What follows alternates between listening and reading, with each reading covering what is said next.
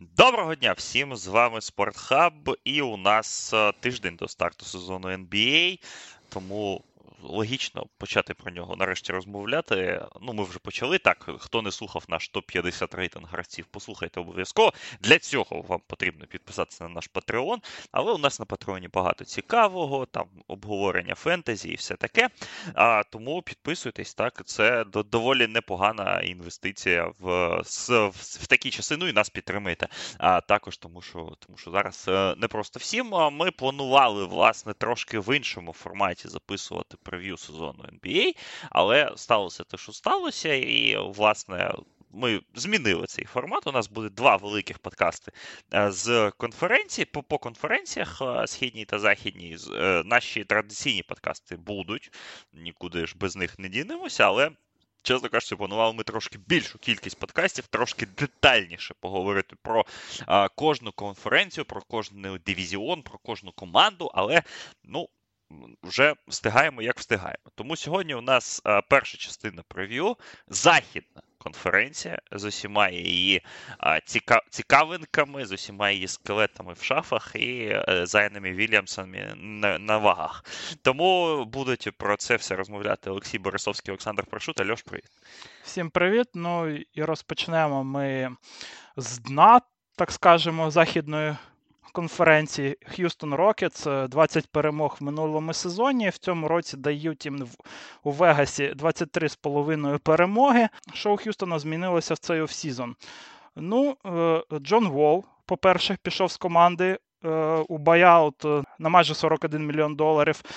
Підписали extension з Джейшоном Тейтом, та також задрафтували собі Джабарі Сміта та Ісона і Тайтая Вашингтона. Тобто, це майже всі муви, які зробили в Х'юстоні в цей offseason. Що можна сказати, Сань, про цю команду і у цьому сезоні, і взагалі, то яке найголовніше питання ти поставиш тут? Ну, у мене питання лише одне. Тут е, тут воно, в принципі, воно стосується майже усіх молодих команд в лізі, так? Мабуть, за виключенням Оклахоми, хоча ну тут ми про Оклахому ще, ще будемо розмовляти далі. Е, чи це ось ця конструкція, так, вона влаштовує команду? Чи є ця конструкція, яка зараз є в Х'юстоні, е, конструкцією майбутнього? І, і чи є вона фінальною? Так? То, Тому що ну, ми розуміємо, так, що у них два поспіль роки були дуже високі піки. У них був другий пік у 21-му році, третій пік в цьому році. Так, вони могли там вибирати і першими, мабуть, хотіли би, так, але в принципі. Вони ж то вибрали гравця, який котирувався першим. Так, навіть в день драфту ми пам'ятаємо, що усі вважали, що Джабарі Сміт буде першим піком. Ну, мабуть, усі, майже всі. Так, тому ось тут це питання просте чи чи це Х'юстон майбутнього, так? Ось цей оцей вигляд Х'юстона, який він має. Звичайно, їм реально прогнозують там 23 перемоги, 14 місце в конференції, тому вони ще матимуть так, ну, як мінімум, один драфт для того, щоб щось переналаштувати, перелаштувати, щось додати і так далі. Але ось ця конструкція з Гріном, з Смітом, Шенгюном, з деякими досвідченими гравцями, вона вона повинна себе показати цього сезону. Тому для мене це питання. І, власне, на нього будуть відповідати відповідати не лише ми, на нього будуть відповідати люди в Х'юстоні. І це стосується і менеджменту, і тренерського штабу, тому що я думаю, що Стівен Сайлас це один з голов... і минулого сезону, так він був одним з головних претендентів на відставку по ходу сезону він втримав своє місце якимось дивом. Але я думаю, що і цього року він буде одним з претендентів на на звільнення по ходу сезону. Тому ось оце, на, як на мене, головне. Які, е, Яку динаміку покаже ця команда, і чи ця динаміка влаштовуватиме її керівництво, її вболівальників, ну і власне нас, сторонніх глядачів, також. А який тут буде найголовніший, мабуть, е, гравець, за яким треба спостерігати? Може, якийсь там ключовий гравець е, на цей сезон? Ну, це ну для мене це Джейлін Грін, е, тому що другий пік він поганенько почав минулий сезон, так ми пам'ятаємо це, але розкрився і третя третя треть сезону, так, четверта чверть, якщо так можна казати. Останні там 20 матчів Джейлен Грін дуже непогано виглядав і за цифрами, і за динамікою. Е, тому ось тут для мене ось ось ось тут він має зробити стрибок. Так, зазвичай ми в NBA так говоримо там з другого на третій рік, так, про стрибки. Але мені здається, що трошки все прискорилось. Ми про це з тобою розмовляли в подкасті про топ-50. Це твоя думка, власне, що молодих гравців в NBA дуже багато класних, і воно трошки все прискорюється. І я думаю, що навіть для другого року Грін має вже вже матиме так е, якийсь потенціал, щоб щоб воно вистрілило і щоб воно заграло. Тому я думаю, що дуже цікаво буде за Гріном спостерігати. Для мене це однозначний must-watch плеєр в цій команді. Це одна з причин, чому рандомний матч Х'юстону, так. Е, і десь там в грудні, так він може бути цікавим, тому що Джейлен Грін людина highlight, людина запальничка. І тут дуже реально цікавий гравець, дуже молодий, дуже перспективний. Буде за ним цікаво спостерігати, але в Х'юстоні не один же ж такий гравець, ти це знаєш. Ну, Вегас тут дає 23,5 перемог Г'юстону. Який твій буде реалістичний сценарій, або гірший, або або навпаки, найкращий сценарій на цей сезон, і більше або менше цієї цифри?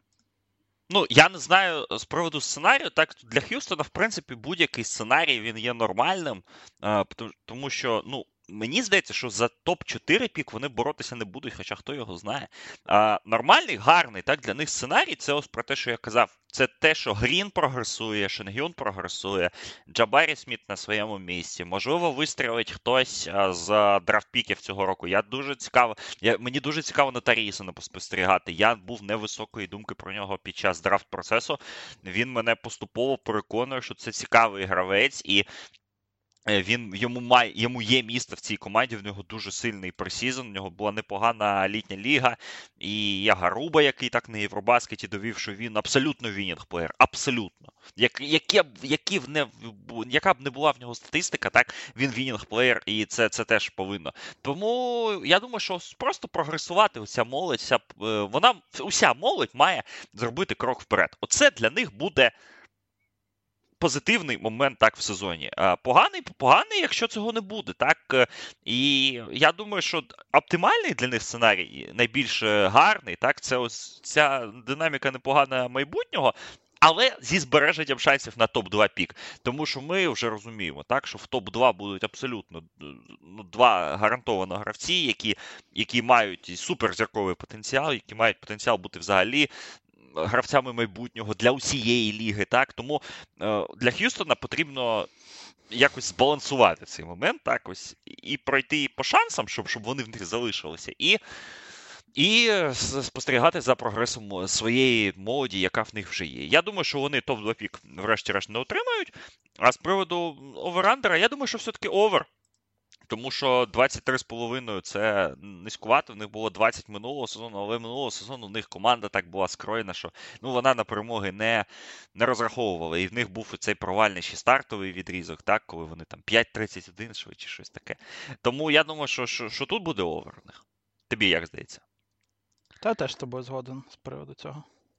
Ну, Давай тоді підемо далі. Оклахома Сіті Тандер, наша улюблена команда. 24-58 минулого сезону. 14 місце на заході. В них, як завжди, багато транзакцій, багато всього. Вони дали великий контракт Шаю Гілджесу Олександру. Вони задрафтували Чета Холмгрена під другим піком. Вони, власне, на драфті ми пам'ятаємо їх великий trade за 12-м піком, під яким вони Усмана Дьєнга обрали 11-м вони обрали Джейліна Вільямса. Тому, чи, чи навпаки, навпаки. Е, от, Але за Дженга вони віддали три три, три, три піки, тому це ну, це в Опресті багато піків, більше 30. Тому щось там в Оклахомі постійно відбувається, постійно якісь трейди, постійно якісь маніпуляції, як казав Віталій Володимирович Кварцянович, ця вся кібернетика. Е, імені Сема Престі вона вся відбувається, але ж ми розуміємо, що так, головною подією був цей драфт, де вибрали трьох непоганих гравців, але Чет Холмгрен е, зламався. Е, ще до початку сезону, він е, пропустить цей сезон повністю. Хоча я думаю, що в принципі його травма не настільки важка, але тут тут, тут же починається конспірологія. Е, версія моєго нашого колеги Андрія Глаченка, так що вони навмисно його зашедаунили на сезон, щоб він реально набрав вагу, щоб він вилікуватись та встигне там десь там в січні, так приблизно. Але Йому треба ставати сильніше і все таке, і до рівня NBA він, мабуть, ще не дуже готовий фізично, хоча талант знову ж таки дуже великий. У Оклахоми цікавий ростер взагалі, цікава команда, е, але ж е, тут е, я думаю, що Оклахома зі своєю розсип'ю піків, так, вони вони сподіваються на те, що е, нарешті їм пощастить. Вони жодного разу ж не вибирали першими. Так, Вони вибирали шостими, другими. Е, І перший пік на цьому драфті він виглядає ну, як е, головний приз. Взагалі, ось ось цього ребілду, і в них 40 піків, і можна міняти все, що хочеш.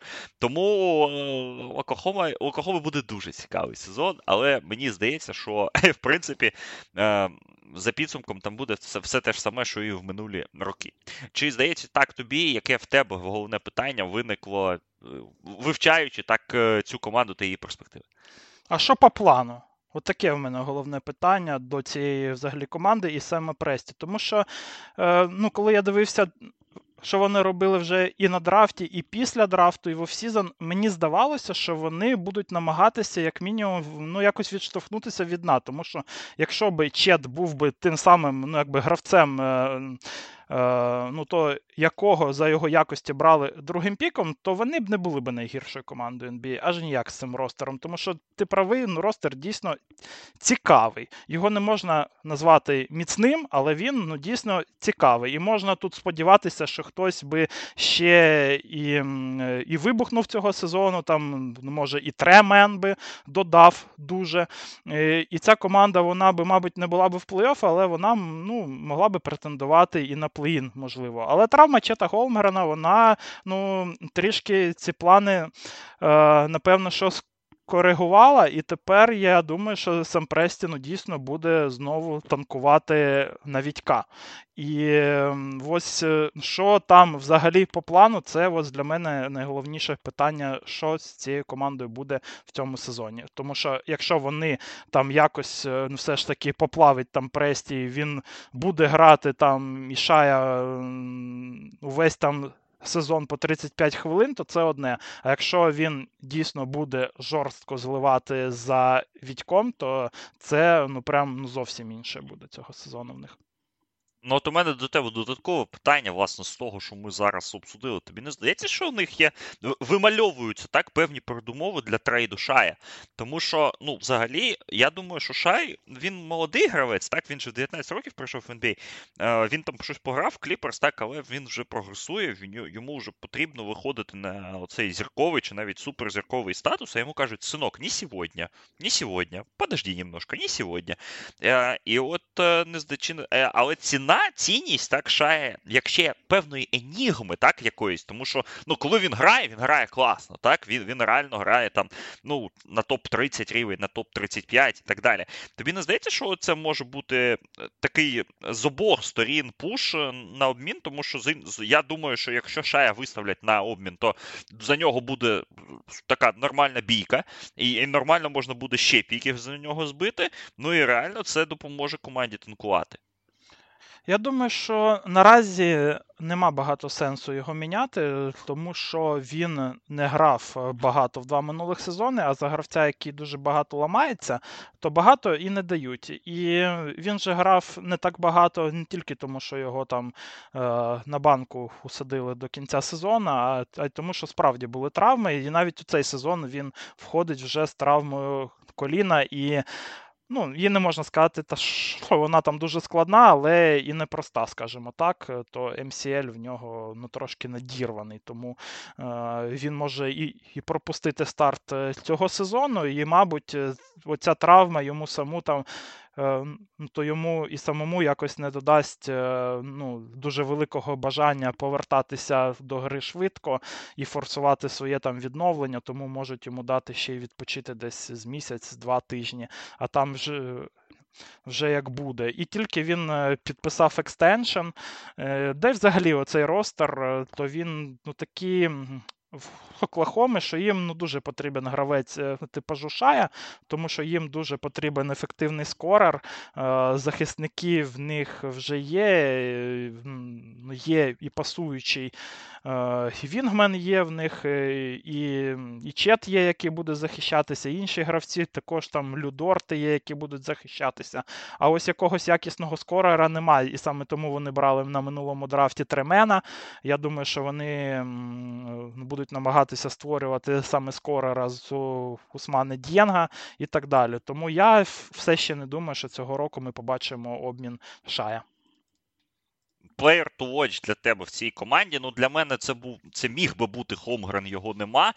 Тому моя увага так на Джейліна Вільямса переходить. Джей Лена Вільямса, тому що їх, ми знаємо, що їх двоє, так, і uh-huh. з, з однаковими іменами. Дуже-дуже цікавий гравець, якого ми так не котирували на драфті, але потім він ну просто нас закохав там за за останні три тижні до драфту, і, власне, закохав не тільки нас. І дуже-дуже цікаво він виглядає. І це якраз гравець майбутнього так, для цієї команди. Один з тих, ну, без без таких гравців чемпіонства не виграють. Тому мені здається, що Джеріан Вільямс буде. буде, буде ну, я, я за ним буду спостерігати багато. За ким будеш спостерігати ти?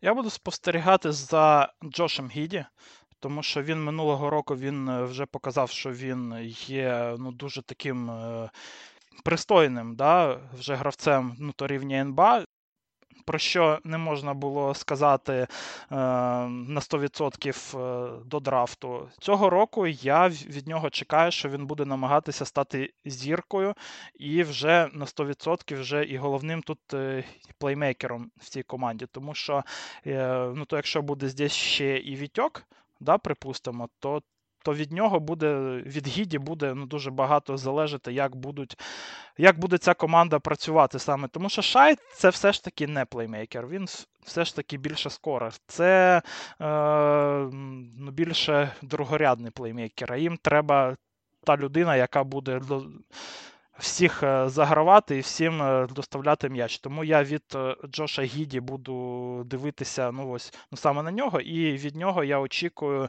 ефективності саме у пасовій грі.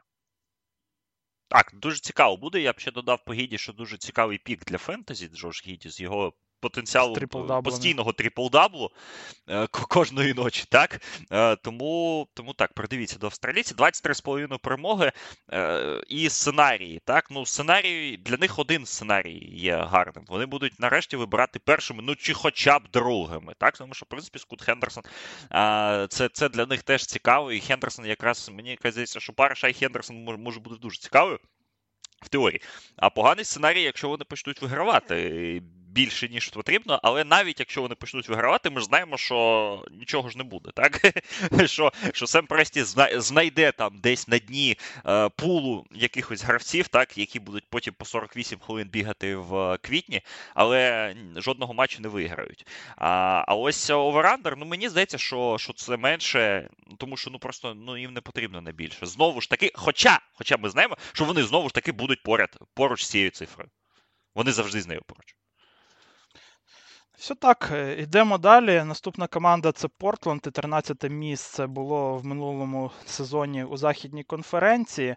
Е, в цей offseason в них ну, дуже багато що змінилося, можна так сказати, тому що вони підписали екстеншени з Нуркічем, з Анферні Саймонсом е, із, е, Деміаном Лілардом. Також тут був дуже великий обмін Джеремі Грента, і МЛЄ вони дали тут Ем, ще і Геррі Пейтону. Також на на драфті вони собі взяли Шейдона Шарпа.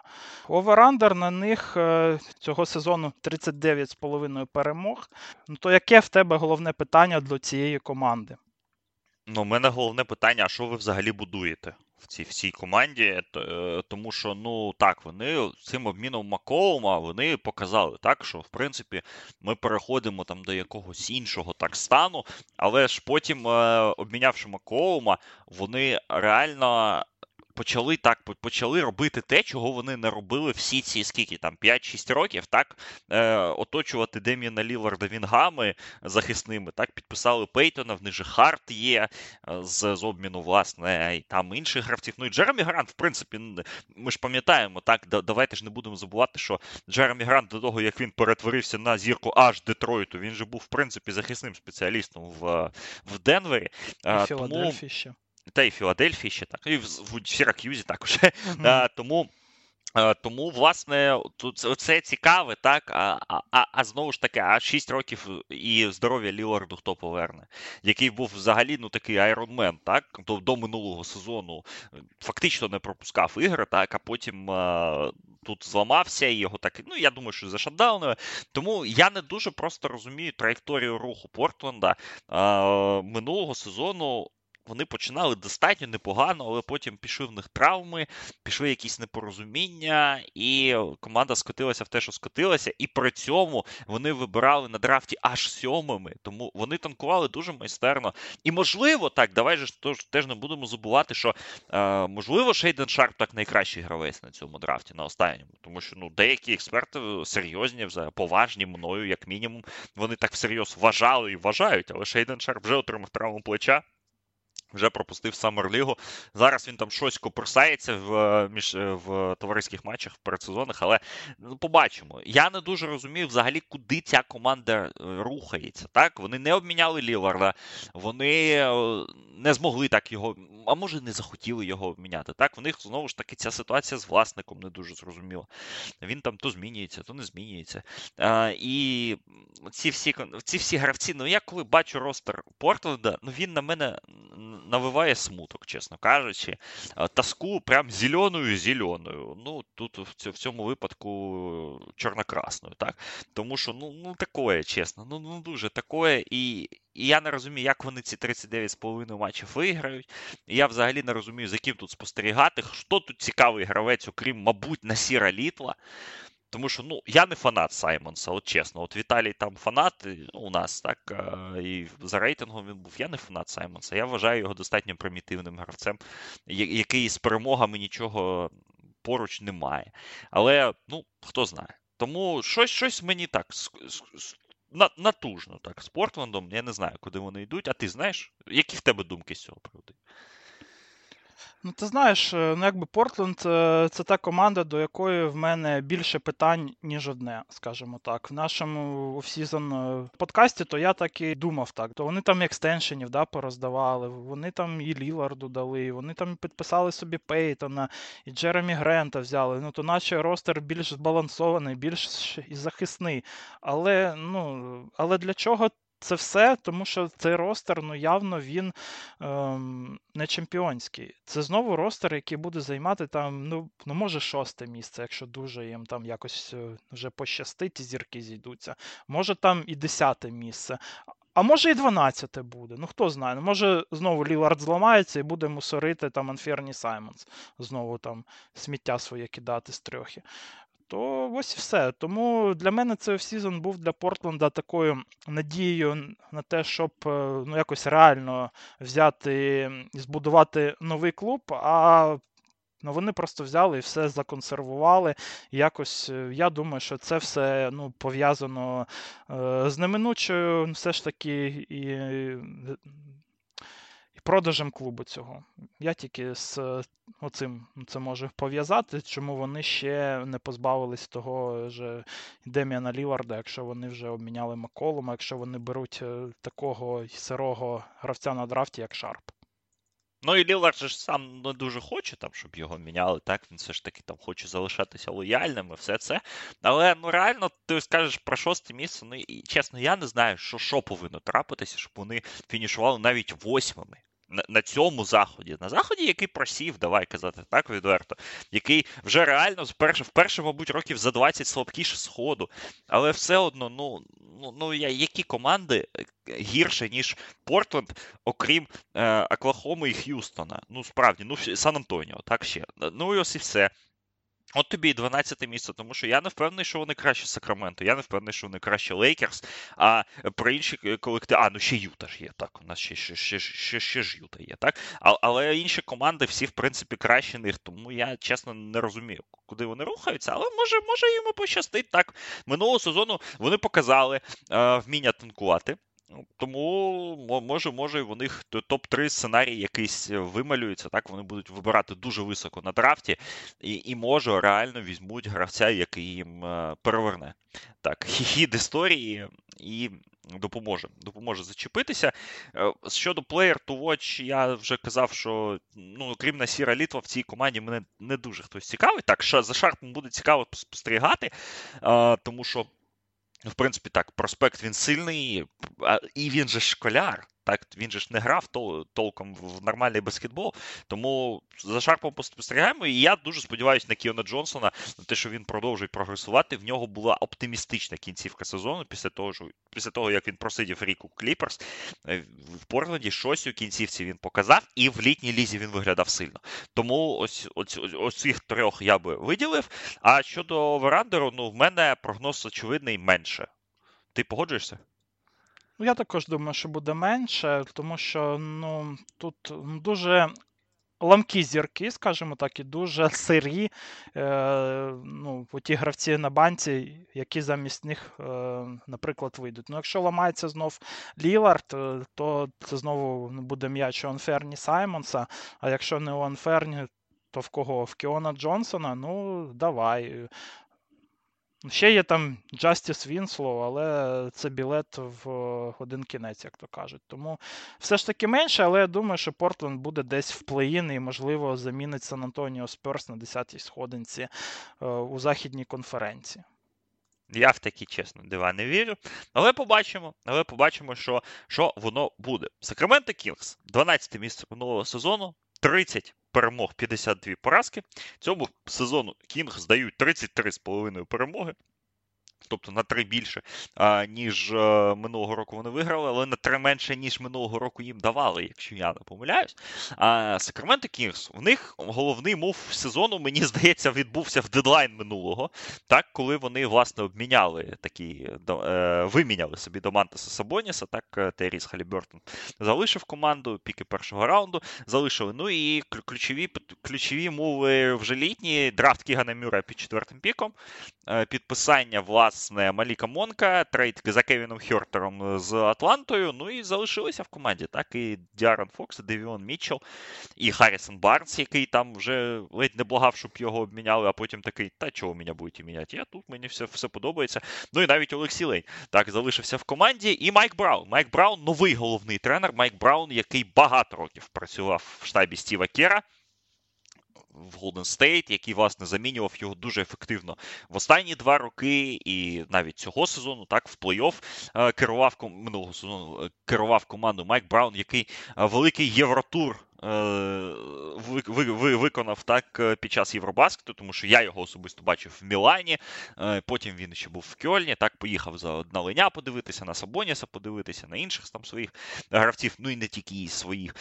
Так, тому Сакраменто нова епоха. Починається в них, чи що? От ти як спеціаліст по цій команді, що що, що, що в тебе виник... які питання в тебе виникають при погляді на Кінгс? І у мене головне питання: чи зможуть вони хоча б до плей-іну потрапити? Ну, пора ж вже 16 років без плей-офф. Вже перекрили найбільший стрік в історії. Пора. Пора хоча б до плей-іну потрапляти. Чи зможуть це вони? І чи є якісь інші питання про них? І в мене головне питання до цієї команди буде саме до людини, від якої і, і залежить цей результат, на мій погляд. Це яким тренером став Майк Браун. Тому що, на мій погляд, Сакраменто зараз ну, явно атакуючий склад, прям ну, дуже і гостро атакуючий, тому що е, ну, хто тут вміє ну, добре захищатися, окрім Давіона Мітчела, я не знаю. Ну, може, Кіган Мюррей трохи вміє, але його також не можна там назвати якимось там стопером. А всі інші то просто атакуючі чуваки. І Майк Браун це людина, в якої ну, завжди була репутація саме захисного тренеру. І і він та людина, яка може якось зможе більш збалансувати цю команду.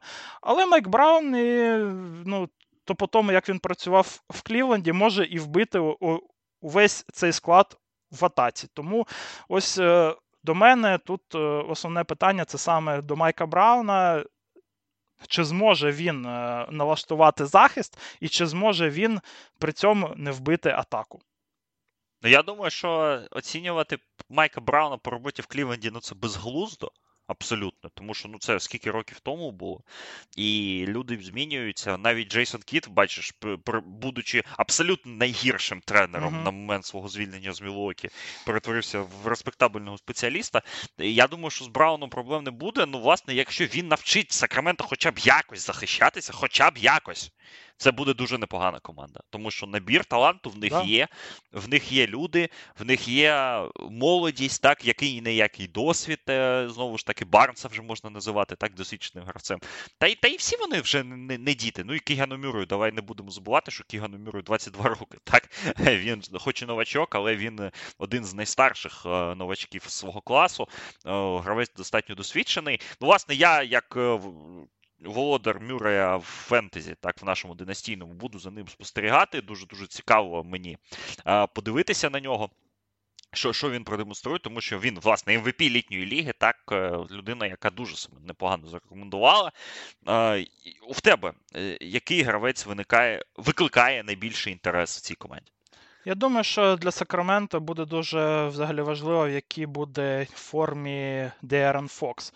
Тому що після обміну Таріза Галібертона він е, вже реалізовував більше 50% е, своїх е, китків з поля. Він дуже добре кидав і три очкові. Він е, віддавав там майже 7 асистів на три втрати, і це був ну, дуже ефективний ну, саме гравець е, у нападі. Тому від Діарона Фокса буде взагалі дуже дуже залежати ефективність нападу Сакрамента в цьому сезоні. І я думаю, що Майк Браун ну, то йому може сказати: ось тобі м'яч, і давай роби. І давай роби мені напад. І ось е, Фокс це ключовий гравець у Сакраменто в цьому сезоні. Давай декілька слів ще про Олексія Леня скажемо, так, тому що один з двох українців в лізі, ну, один з е, єдиний, у кого хоча б контракт гарантований. Про це треба казати. Так, Олексій Лені, який після Євробаскету приїздить, і Олексій Лені, який в останньому інтерв'ю розповідав, що він почуває себе прекрасно, фізично готовий, все таке. Але Олексій Лень, який дуже неоднозначний чемпіонат Європи провів, і взагалі дуже неоднозначно з'їздив до збірної. Я про це казав е, не раз. Ем, Неоднозначно, так і не відчували ми, що він там гравець рівня НБА. Е, Ну, верніше, ми відчували, але дуже-дуже епізодично. так? Але ж е, тут варто казати про те, що можливо це була не його провина, а провина тренера, який е, ігрову модель команди зовсім по-інакшому побудував, і е, на сильних е, сторонах Леня. І і моменти не загострив. Оленя Леня останній рік його контракту. А, І, власне, Оленя. Є конкуренти по позиції. Так, Доманта Сабоніс, Рішон Холмс, Німає Скіта. Ну і Чумезі Мету, в принципі, теж він так поміж позиціями висить. Е, І є ще Чіма Монекі, так, нігерійці MVP Ліги Чемпіонів минулого сезону, але він все ж таки більш третій, четвертий, номер четвертий, третій, ніж, ніж п'ятий. Ось ти я про Леня вже казав так, що він е, не показав чогось видатного на чемпіонаті Європи, але знову ж таки, він п'ятий пік драфту, хоча цей драфт був 10, 9 років тому. Е, він семіфутер, він щось таки вміє в баскетболі. Перспективи Олексія Леня цього сезону, якими вони тобі вдаються, якщо коротко. Я думаю, що він буде сидіти ну, дуже глибоко на банці, тому що я думаю, що буде набагато більше за нього ну, грати і, немає кіта. По тому, що я бачив від е, кіти у літній лізі, він ну, дуже скіловий центр і взагалі дуже додав е, і в плані жорсткості, чого йому не вистачало, і в плані гри в захисті, і на підбираннях. Тому я думаю, що Вленя не дуже гарні перспективи цього сезону, і треба, щоб ну, хоча б не було там Рішона Голмса, щоб він е, взагалі в ротації був.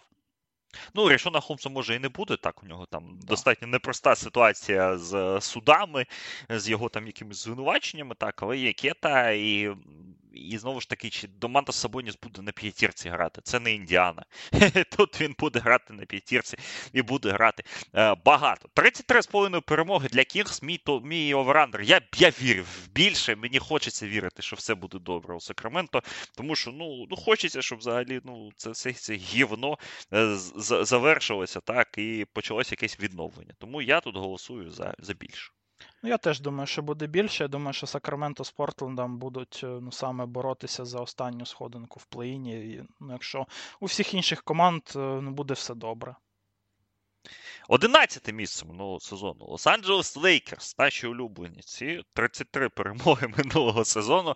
Це на 22, якщо я не помиляюсь, менше, ніж їм прогнозував Лас-Вегас по over under у. Цього сезону їм виписують 45,5 перемог. У Лос-Анджелес Лейкерс major move у не сталося. Рассела Весбрука ніколи нікуди не поміняли. Ну, як мінімум, так на цей момент. Але там якісь мінімальні так транзакції вони проводили. Вони повернули до команди Деніса Шрьодера. Вони обміняли Тейлена Хортона-Такера і Стенлі Джонсона в Юту на Патріка Беверлі. Ну і власне вони підписали extension з Ліброном Джеймсом, який дуже цікавий за форматом, тому що Ліброна Джеймса е, вони його підписали в ту дату, яка гарантує Джеймсу, що його що його не поміняють по ходу е, цього сезону. Тобто е, момент, коли він буде доступним для обміну, він вже після дедлайну. Так, і власне у Лейкерс феєрично просто там стартова п'ятірка вимальовується відбувається, так? З е, Беверлі, е, Остіном Рівзом, Ліброном, Ентоні Девісом і Деміаном Джонсом, е, плюс Вестбрук, Кендрік Нан, який там сьогодні насипав в предсезонному матчі дуже багато. І Кендрік Нан, який, ми пам'ятаємо, минулого року не зіграв жодного матчу взагалі в сезоні. Лейкерс. Що які питання до них? У мене питання одне: вони за щось будуть боротися цього сезону? Чи чи це так? Погулять вийшли? Ну, це дуже цікаве питання, е, тому що в минулому сезоні цій команді не вистачало, ну, мабуть, майже всього.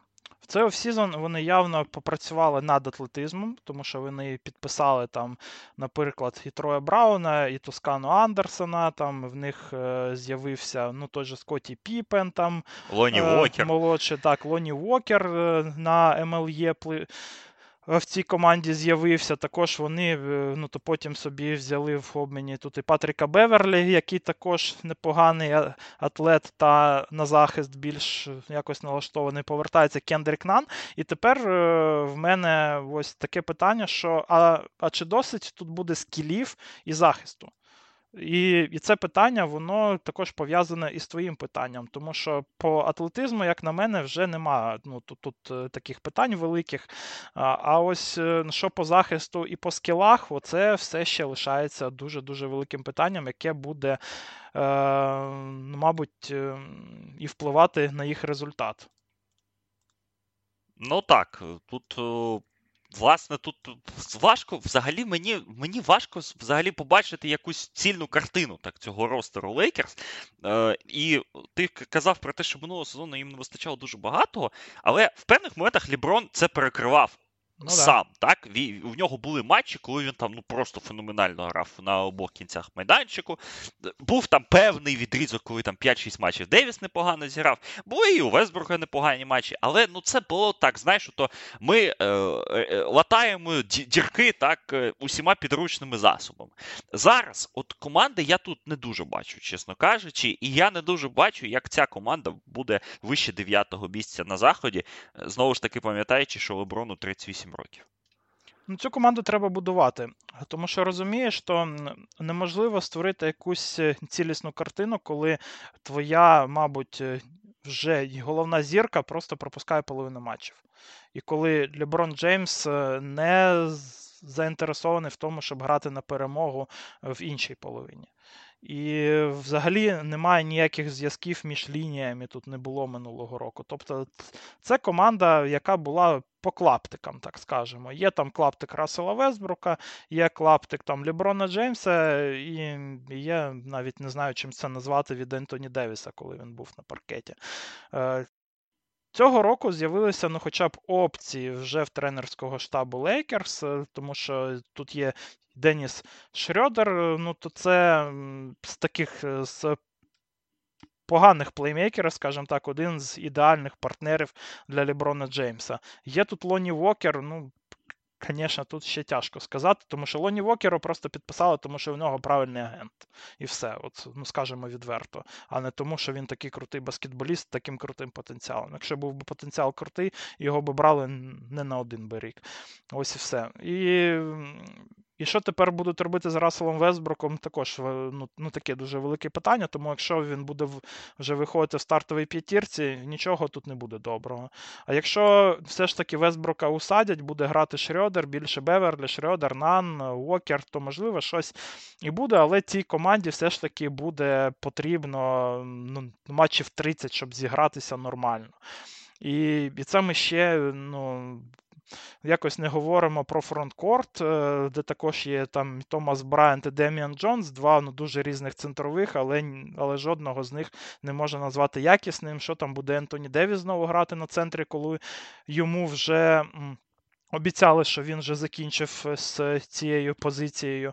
Що вони будуть робити в у тому випадку, якщо Томас Брайант е, так і буде ну, дуже поганим в захисті, як він був, і не дуже ефективним у нападі, і так далі. Тобто тут е, все ще дуже багато питань, і всі ці питання мене приводять до того, що я би поставив тут на total менше, і якоїсь от ем, цілісної картини дати в плані сценарію взагалі сезону для Лейкерс, я теж не можу. Тому що вони можуть оці 20-30 матчів, припустимо, намагатися зібрати команду і зігратися, а потім зламається Девіс.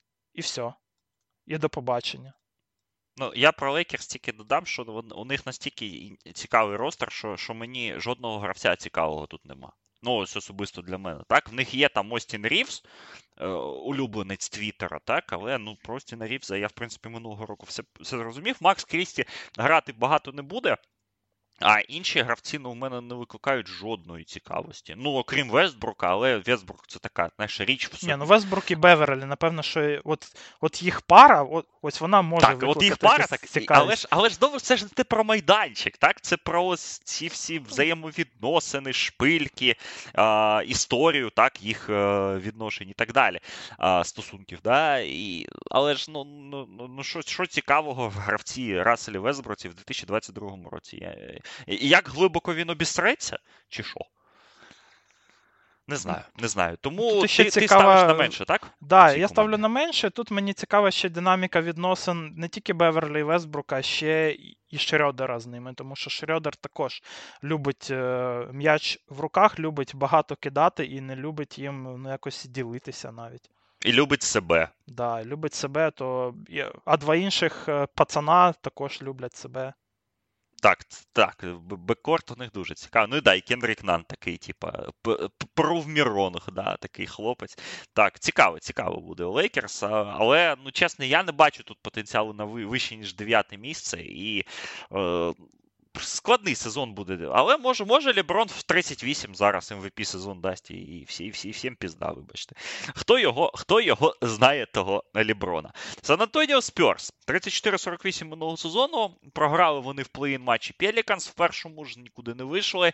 Ну і власне Сан-Антоніо Спьорс це, мабуть, най, найлегша так команда для для, для прев'ювання а, цьому, в цьому сезоні, тому що, в принципі, вони, по-перше, обміняли свою головну зірку.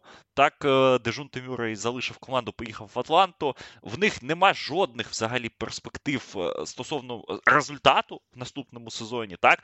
І, власне, ну що, Сан Антоніо вперше, вперше за 20 років реально будуть танкувати.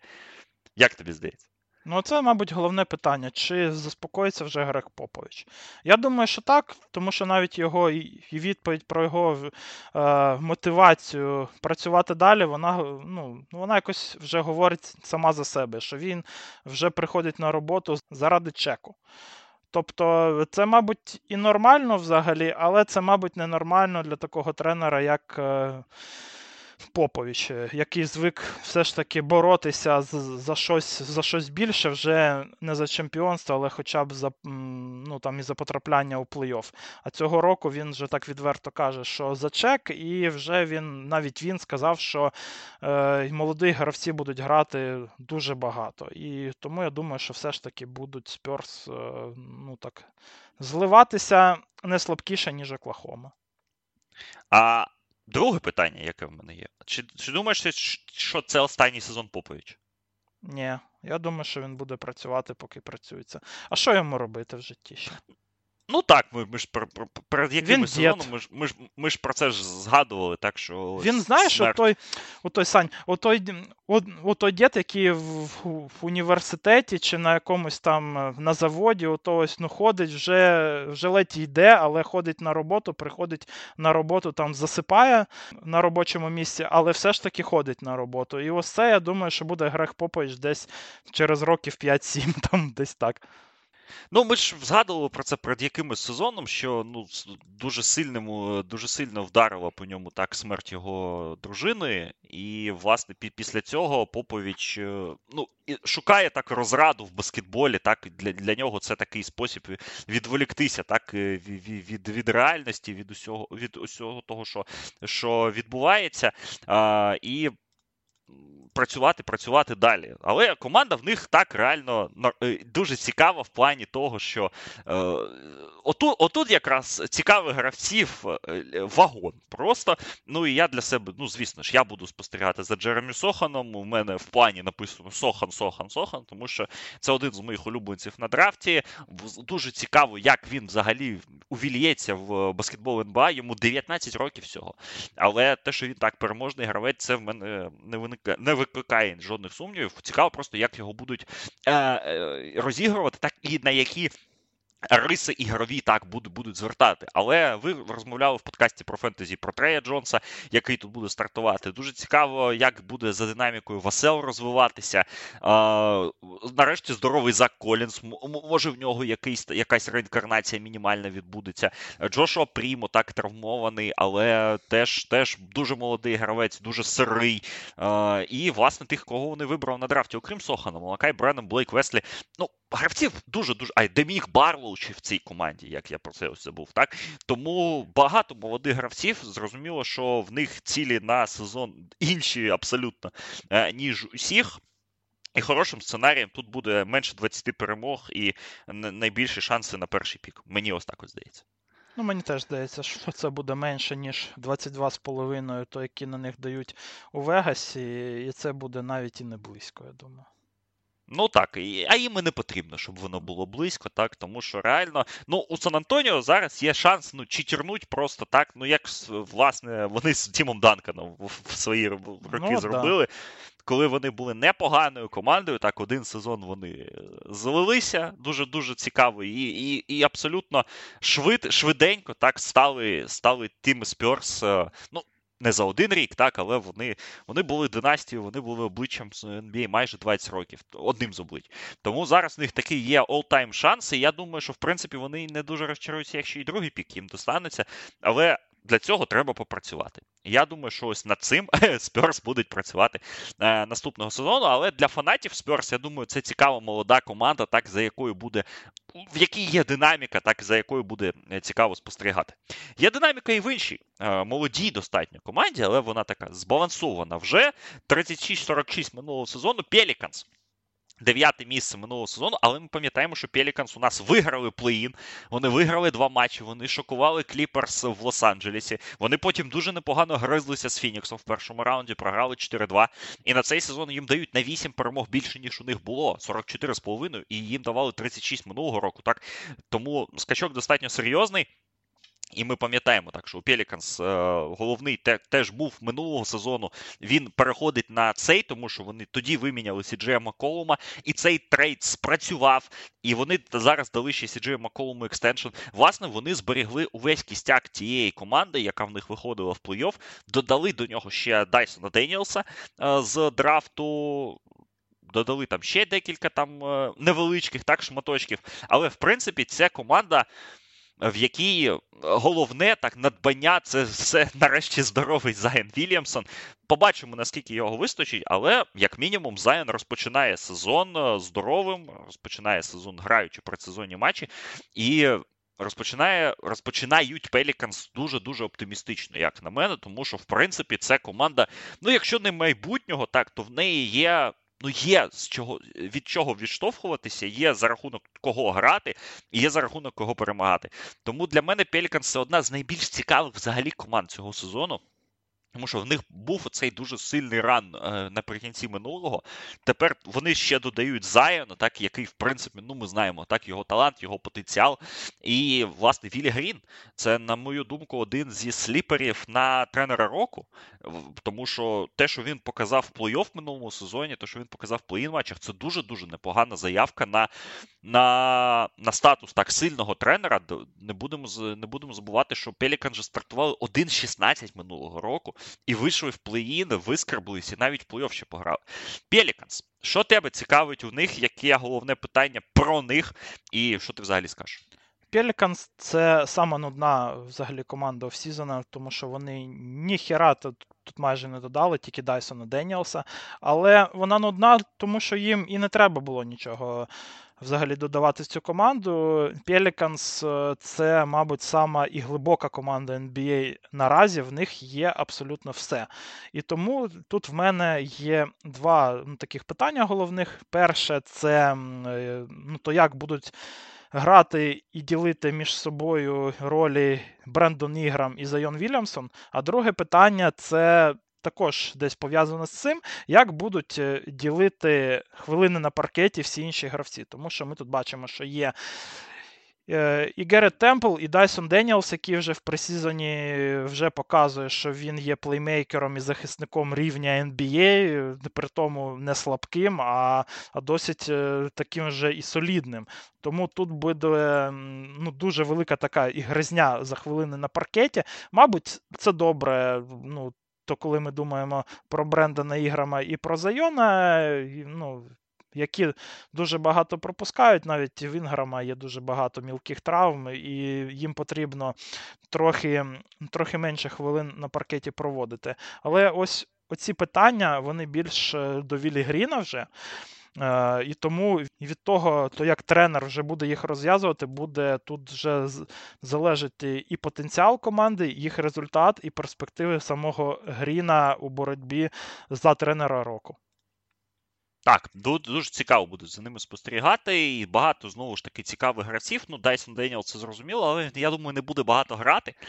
Е, тому що, ну, в принципі, він не такий готовий і, мабуть, не так і потрібно, щоб він багато грав. Але ну тут ціла цілий, ціла ціла розсип так, е, цікавих гравців, ну, починаючи з Зайна, але для мене ну, Херб Джонс, звісно, ну і Хосель Варадо, е, той хайп, який на нього навели, а ви бачиш, бачиш, Хосель Варадо в попередньому товариському предсезонному матчі 28 очок набрав. Він ще й кидати вміє, як виявилось. Ну і Та Трей вони Мерфі ненормальні, слухай. І Трей Мерфі 25 вчора. 7 з 10 трошек я свій сток Мерфі не продаю. Тому у них багато, багато. Ну, про ну, Тут банка краще команди... в деяких команд NBA, е, аніж е, ну, стартовий склад деяких команд. Ну, ось про я хотів сказати, що про глибину цієї команди каже той простий факт, що в них MVP Євробаскету причому абсолютно заслужений. Є 12-13 гравцем є Віллі Ернан Гомес в цій команді. Тому, ну, Мабуть, і не 13-м навіть слухай. Так. Бо там ще Ларі Ненс, Джексон Хейс є. там... Ну я ж кажу, 13-й, 12-й. Дуже, він дуже. не буде вставати з баночки взагалі. Якщо ще Зайон буде здоровий, так, ну або і Валанчюнас буде здоровий, так, то, то в принципі реально ж не буде. Хоча на Євробаскеті Віллі Ернан Гомес Валанчюнаса клоуна робив. Ой, дай Боже, в, в очному матчі матч, так, в на стадії плей-офф. 46,5 перемог. Ну і сценарій. Сценарій для Пеліканс. Мені здається, що сценарій тут головний. Їм потрібно вийти в плей-офф. Е, це хороший так, сценарій. Їм потрібно вийти в плей-офф, їм потрібно вийти в плей-офф впевнено. І я думаю, вони мають усі карти на руках, щоб виграти серію навіть в першому раунді. Е, для цього так, звісно ж, треба там проїхати там повз е, грантів, так? Але знову ж таки, а хто гранти на на цьому заході, у кого вони не можуть виграти серію? Ну, не знаю. Тут тут, тут ми подумаємо так десь ближче до до кінця подкасту. Мені здається, що для них реально, реальним сценарієм є перемога. Реальним оптимістичним сценарієм, давай так казати, є перемога в одному в, в, в одній серії. В одній серії плей-офф, ну і власне їм треба вийти в плей-офф. А ось якщо Заян зламається і підуть якісь внутрішні протиріччя, і Вілі Грін не зможе це все втримати, то тут, звісно, буде не все так радужно, але мені знову ж таки в прев'ю сезону завжди хочеться бути оптимістичним. І я е, не то, щоб я фанат Пеліканс, але мені дуже подобаються певні гравці в цій команді, і я їм бажаю тільки успіху. І бажаю, що і думаю, що 45,5 перемог, 44,5 перемоги вони візьмуть е, без е, великих проблем. Ну, Тут є ще і поганий сценарій. Це той, який був е, Атланти минулого року. Да? Припустимо, коли ми також думали в пресізоні, що ось яка команда глибока, яка класна, вона йде е, на траєкторію наверх, да? і що все буде добре, а потім е, оця глибина, то вона цій команді ну, пішла не на користь, а навпаки. Я думаю, що цього року в Пеліканс може бути таке саме, що Зайон і Брендон Іграм якось не поділять м'яч, і і це вплине на ефективність обох. Мабуть, це вплине більше на ефективність, ну все ж таки Інграма, тому що Зайон це, ну, це головна зірка команди все ж таки. Може він не найкращий саме гравець, але зірка головна, і він буде з м'ячем, все ж таки, коли це треба буде. І на всі інші там люди, ну там, е, наприклад, там Девонте Греми, вони почнуть там нити, що їм дають мало е, хвилин на паркеті, і це все вплине на атмосферу у роздягальні. Тому я тут ризикну і поставлю на менше. Ух ти. Ну, побачимо, побачимо. Мені мені знову ж таки хочеться вірити, що у Пелікан все буде добре. Закохали вони в себе минулорічним ривком. Команда, яку власне Пеліканс обіграли в тому play-in матчі, в тому матчі, якщо ми пам'ятаємо, Пол Джордж не зіграв через ковід, і про це так багато було розмов після цього. Але так у Кліперс минулий сезон був транзитним, без Кавая Леонарда, та й Джордж багатенько пропускав. І навіть та глибина, яку вони вибудували е, всередині команди, вона не допомогла Кліперс здобути щось більше, хоча, можливо, їм цього і не потрібно було. 42-48 місце на заході заході, і вони вилетіли знову ж таки в плей-ін матчі. Поступились вони Пеліканс і не вийшли е, до плей-офф, але повертається в них Кавай Ленард після травми. Повертається Пол Джордж. І, власне, ну ось ти сказав про Пеліканс, як про одну з найбільш глибоких команд NBA Clippers. Тут можуть так і посперечатися теж, тому що вони до тієї глибини, яка в них була, вони фактично нікого не втратили. Вони додали сюди ще й Джона Вола, якого підписали на достатньо непоганий контракт. Вони зберегли Аміра Кофі. Вони ж знову ж таки минулого сезону в дедлайн перед дедлайном так провели цей трейд, е, завдяки якому в команді з'явилися Роберт Ковінгтон та Норман Пауел. І ось вся ця е, розсип е, талантів Теренс Мен, Люк Кінард, Ніколя Батюм, Маркус Моріс, Івіца Зубац, вони всі тут. Вони ще й Мозеса Брауна навіть підписали. Відновився Джейсон Престон, якого минулого року ми не бачили, але дуже цікавий новачок так з драфту 2021. Кліперс одна з найбільш глибоких команд ліги очолювана дуже, на, на мою думку, сильним тренером Тайроном Лью. І Кліперс у нас, в принципі, повинні котуватися так, як одні з фаворитів цього сезону. Ну, власне, так і є. Їм дають 52,5 перемоги. Кліперс в топ-6 на чемпіонство. І. Тут питання взагалі від мене питання буде простим. Чи ми правильно оцінюємо Кліперс і їх взагалі чемпіонські перспективи? Мені здається, що так. Але хто його знає? У тебе яка думка буде з цього приводу? Ось ну шосте місце на чемпіонство це вже якась адекватна оцінка, скажімо так, тому що це набагато нижче, мабуть, аніж ну, вони там якось котувалися два роки тому коли Кліперс були взагалі там вже головними да, фаворитами були і на Заході, і взагалі на чемпіонство. А все ніяк ніяк в них не вдається, і гайп ну, то потихеньку вже стихає. А зараз ще потрібно побачити, в якому стані буде Кавай Леонард. Я дуже не впевнений, що Кавай Леонард буде тим самим Каваєм, що був до того, тому що травма в нього складна. Е, да, в нього було достатньо часу на відновлення, але все ж таки такі травми вони не проходять якось без сліда взагалі. У Пола Джорджа також травми постійно. Тому для плей-офф можливо, для регулярки, яку ми зараз оцінюємо, я якось е, ну, не так оптимістичен з приводу того, чи будуть там Кліперс однією з трьох кращих команд на Заході. Скажімо так. Тому для мене тут найголовнішим питанням буде в якому стані Кавай і Джордж.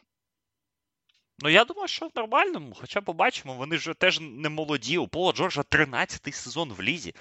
Кавай теж з того драфту. Тому так, і вони ж ну не айронмени обидва. Так, ми пам'ятаємо, mm-hmm. що у Джорджа є, я думаю, вже хронічні проблеми з плечем, так, які його да. час від часу виводять з з гри. Е, Кавай, ну, після хрестів. Е, Андрій про це казав в нашому топ-50 подкасті, що не треба забувати, яким крутим був Кавай. Так, до цього, до цієї травми, навіть в серії з Далласом, під час якої ну, да. Е, він він, він цю травму отримав. Але ж знову це відновлення, це вже такі моменти, так, коли. Ну, це дуже тяжка ну, травма. У нас десь, ну. То, мабуть, схоже з тим, що було Віктора Аладіпо. Не така складна, але щось ну, таке подібне. Ну так, тому буде буде цікаво знову ж таки подивитися, як вони це все вигрібуть. А гравець, за яким мені дуже сп... Я не фанат взагалі Джона Вола, ніколи їм не був, але мені прям здається, що нас чекає дуже сильний сезон від Джона Вола. Ну, можливо, сильний це не те слово, цікавий сезон, так? Тому що він реально не грав два роки. Півтора роки був абсолютно здоровим. так? В нього багато енергії, він не такий старий, власне, йому 30 років. І І скіловий все так, ще. Так, ну слухай, Джон Волл скільки 5 років тому був топ-5 плеймейкерів ліги, так? Ну ну це ж факт. Та й топ-5 він... MVP був навіть на MVP. Так, він, він був одним з найкращих гравців в NBA в цілому. І те, що він зараз так в нього були травми, були там певні моменти. Але мені здається, що Джон Вол припасає так ось в собі якийсь такий таку дулю, так е, за пазухою, яка йому дуже сильно допоможе цього сезону. І якщо Джон Вол буде реально крутим з е, із бенча, а може і в старт від, відбереться з, з плином часу, то Кліперс це, це дуже допоможе. Ну, взагалі у Кліперс теж багато цікавих гравців. І Брендон Бостон, який минулого року вибухав в певних матчах, і Амір Кофі, легенда, так, топовий контракт контрактів і нашої фентезі ліги. Ну, не цікавий тільки Маркус Моріс. Ну, бидло, воно і воно і є бидло, але ж гравець він непоганий. А, Тому Кліперс. Давай казати, ну, 52,5 перемоги, мені здається, що це багатенько. Тому що, знову ж таки, ми давай враховувати сценарії з травмами, так, з тим, що дуже багато гравців у них, можливо, будуть якісь там незадоволені, а можливо, вони навіть якийсь трейд ще зроблять, так, тому що, в принципі, в них в них же багато контрактів, середніх, так, там 10 мільйонів, 9 мільйонів, 11 е, мільйонів, які можна спакувати і за когось е, віддати. Ну, не за Весбрука, звісно. Ну, але... Люка Кенарда хотіли віддати. В ну так, в них, дуже, але в них не багато, в них, в них всі контракти такі. У них всі контракти практично, ну, якщо не брати там Джорджа Джорджа і Кавая, так там у Зубаца контракт щось 8 мільйонів, так, у Ковінгтона щось там 11. Тому е, цікаво, як вони будуть рухатися, але мені здається, що тотал все ж таки трошки-трошки величенький. Я тут прям розриваюся насправді, тому що з однієї сторони в Кліперс ще і самий складний календар, ще, тому що проаналізували дуже розумні люди е, календарі NBA, і в Clippers і Golden State вони самі складні, що стосується саме е, і дистанції перельотів, да, і, і кількості бек-ту-беків тому що в них там, е, здається, по 13 бек-ту-беків. Це ну, для сучасної NBA і для цього року, тому що цього року ну, дуже знизили кількість бек-ту-беків взагалі в NBA, щоб там ну, трохи більше грали. Ну, то це вже багатецько. І на бек-ту-беках ні Кавай, ні Джордж то точно не будуть грати, мабуть, не буде грати Джон Вол навіть. І склад в Кліперс вже буде не такий крутий. Але все ж таки, я ось дивлюся на цей склад, ну окей, не буде на бек-ту-беці Кавая і Джордж. І ну ну то й що? Ну, все рівно можна там якось підгадати ну, той матч, де будуть вони грати ну, там, ну, проти Орландо, да, наприклад, цей back-to-back, і де буде там Норман Пауел, Реджі Джексон, е, Теренс Мен, Кінард, е, Батюм, Моріс, там, Кофі, Ковінгтон, Зубац. Ну, Це не фігова команда. Це нефігова команда навіть е, з пропусками зірок. Тому я, мабуть, е, все ж таки е, оцей тотал я підтримую. От 52-53 перемоги для Кліперс це буде ну, таким реалістичним результатом.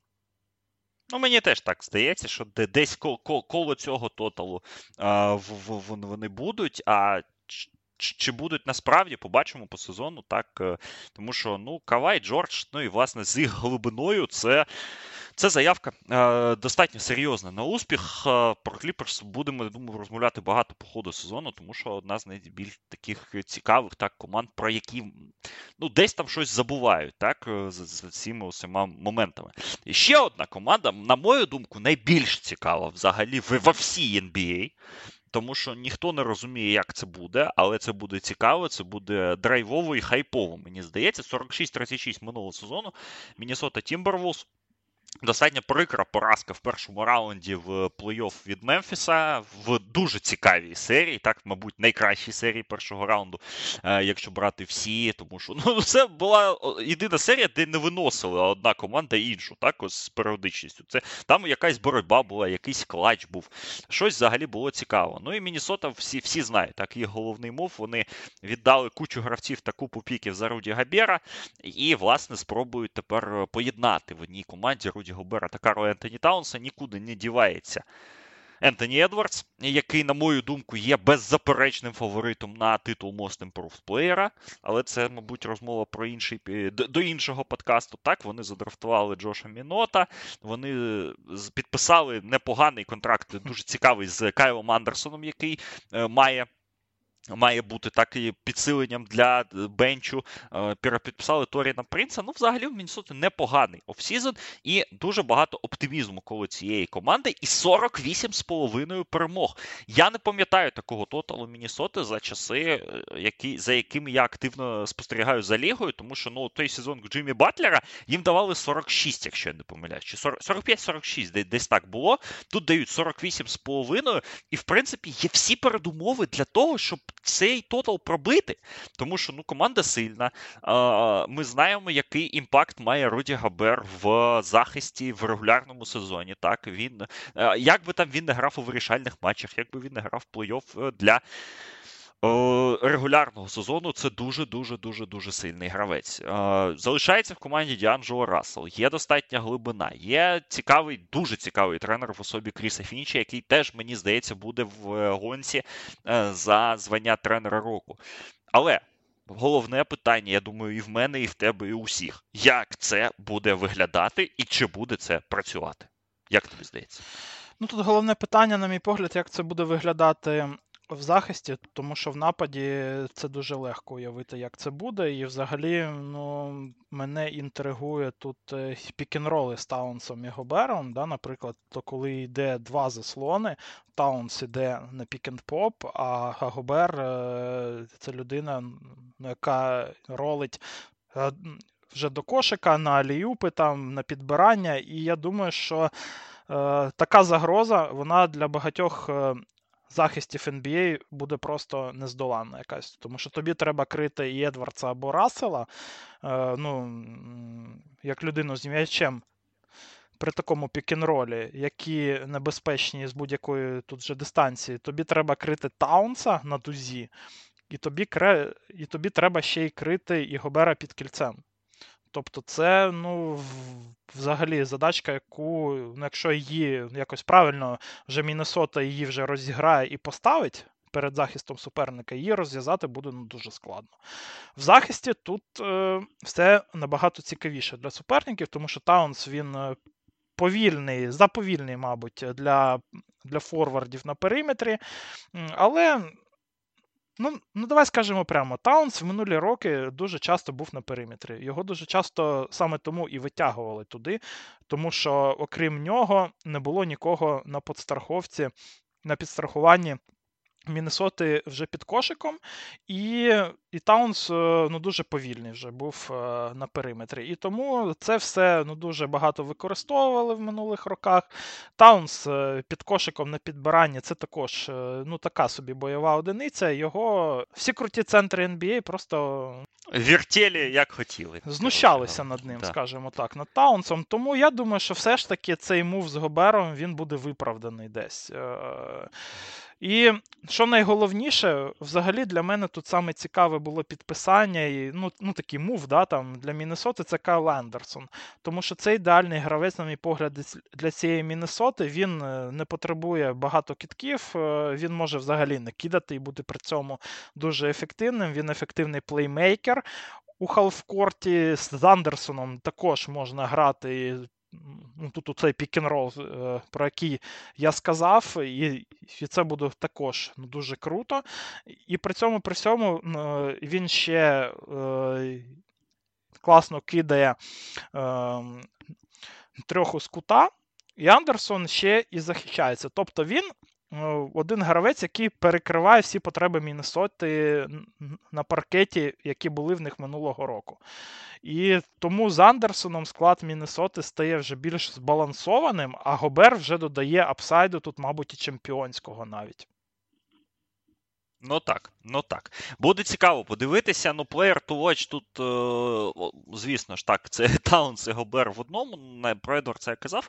Цікаво буде мені Джош Мінот. Отримує свої шанси чи ні. Не думаю, що їх буде багато, але хлопець цікавий. Так е, його вибрали на драфт. Він дуже сильно впав на драфті. Його вибрала команда, в якій він може щось щось пошуміти. Тому поспостерігаємо. так. Ну, взагалі, в них ростер тут Лука Гарза в них. Ой, Нейтан Найт. Яка краса. Дуже-дуже дуже цікавий ростер. Мінісота. Оптимістичний сценарій для них зрозумілий. Так, це все працює, 50 перемог мінімум. Це топ-3 посів. Це Едвардс, е, топ-5 кандидат, топ-6 кандидат на MVP. А негативний сценарій теж. Ну, взагалі, тут по сценаріях, так як воно ось розвилки ці, так, вони достатньо очевидні. Тут питання в тому, що що, що воно в підсумку вийде, але я думаю, на нього не відповість тобі зараз е, ніхто. А от що з Тоталом будемо робити? Більше чи менше? Я поставлю не більше. Я думаю, що Міннесота цього року буде в топ-3 на заході, а може і взагалі виграє захід. Ну, Андрій, це ми, ми з Андрієм спілкувалися про це ще, мабуть, місяці два тому, і він так казав, що в принципі це це може бути. І я теж я теж бачу, я як ще це вірю може в Едвардса бути. просто, Саш. Я я дуже-дуже дуже вірю в Едвардса. Ну, я ж про це і казав, що в принципі, в принципі, Едвардс це це мій фаворит на Most Improved, і якщо це так буде, тоді він буде топ-5 на МВП. А якщо він буде топ-5 на МВП, то у Міннесоти проблем в сезоні буде не дуже багато. МВП не топ-5, а топ-1 причому два роки поспіль, грає в наступній нашій команді. 48-34 минулого сезону та виліт в першому раунді, але ж Нікола Йокіч знову таки ем сезону. Денвер Нагетс, Денвер Нагетс, які минулого року без Джамала Мюра та Майкла Портера, практично без Майкла Портера, так він там 6 матчів зіграв. Е, ну, це був такий збірна. Я його сліпила із того, що було.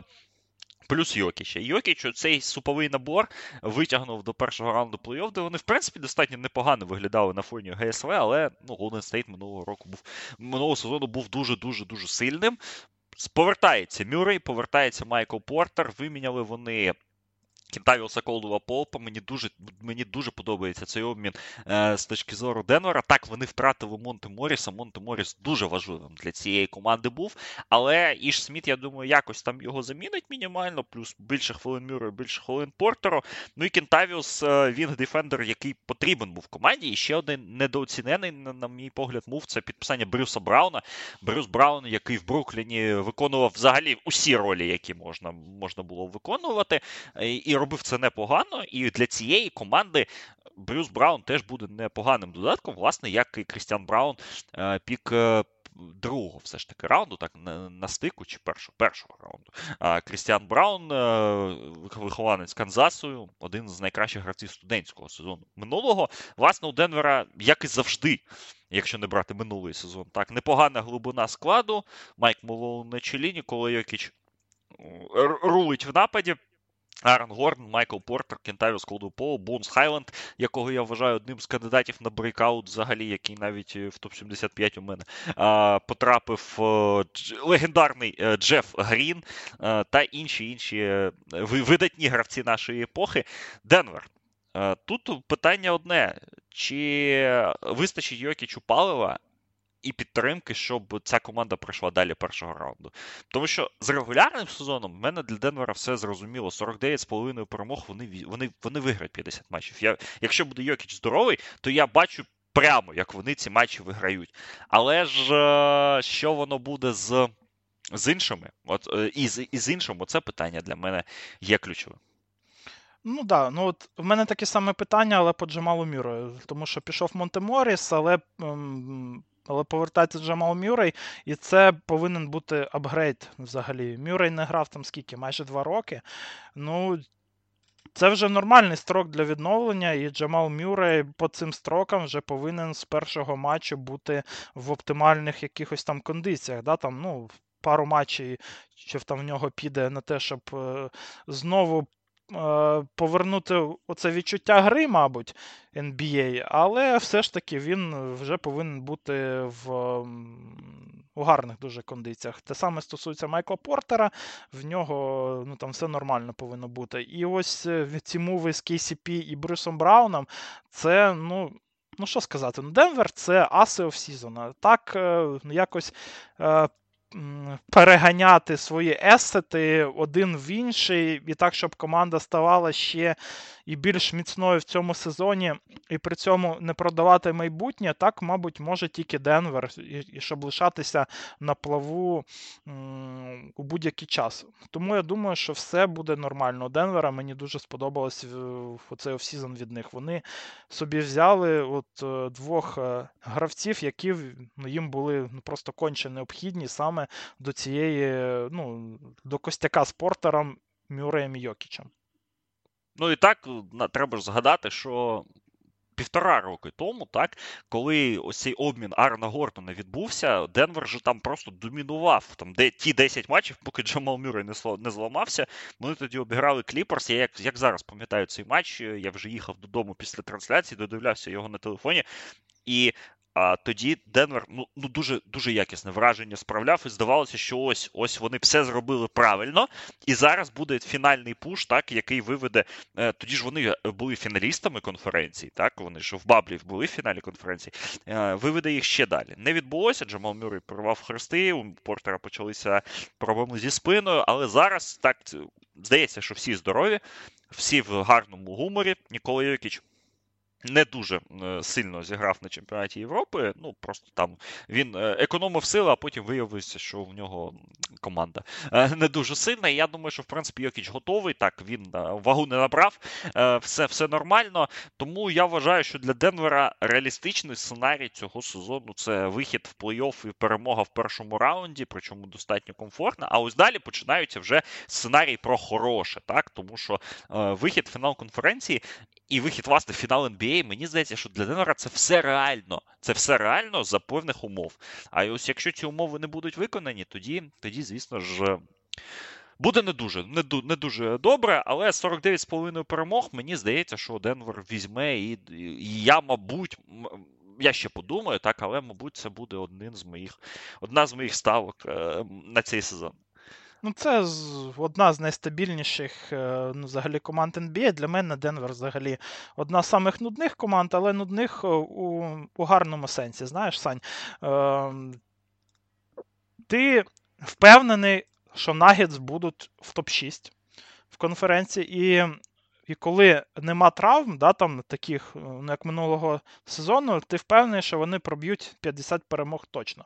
Тому для мене тут нема навіть ніякого питання, тут більше чи менше. Це, звісно, більше. Е, і я думаю, що Денвер на цьому заході це одна з тих команд, в якої є саме не тільки потенціал стати першою. Ну, то як я казав про Мінісоту, а це вже, мабуть, якісь е, має бути очікування від них вже. Дуже-дуже ну, реалістично. Пора, пора, да. Тому Денвер це ну, точно більше. Будемо рухатися далі. Ще одна команда, яка в минулі роки, так, у нас була командою на точно більше, і ми декілька разів, ну, як мінімум, я е, цим користувалися і користувалися непогано, але нова ера в Юті. Минулий сезон так, 49-33, п'яте місце на заході, але поразка в першому раунді від Далласу.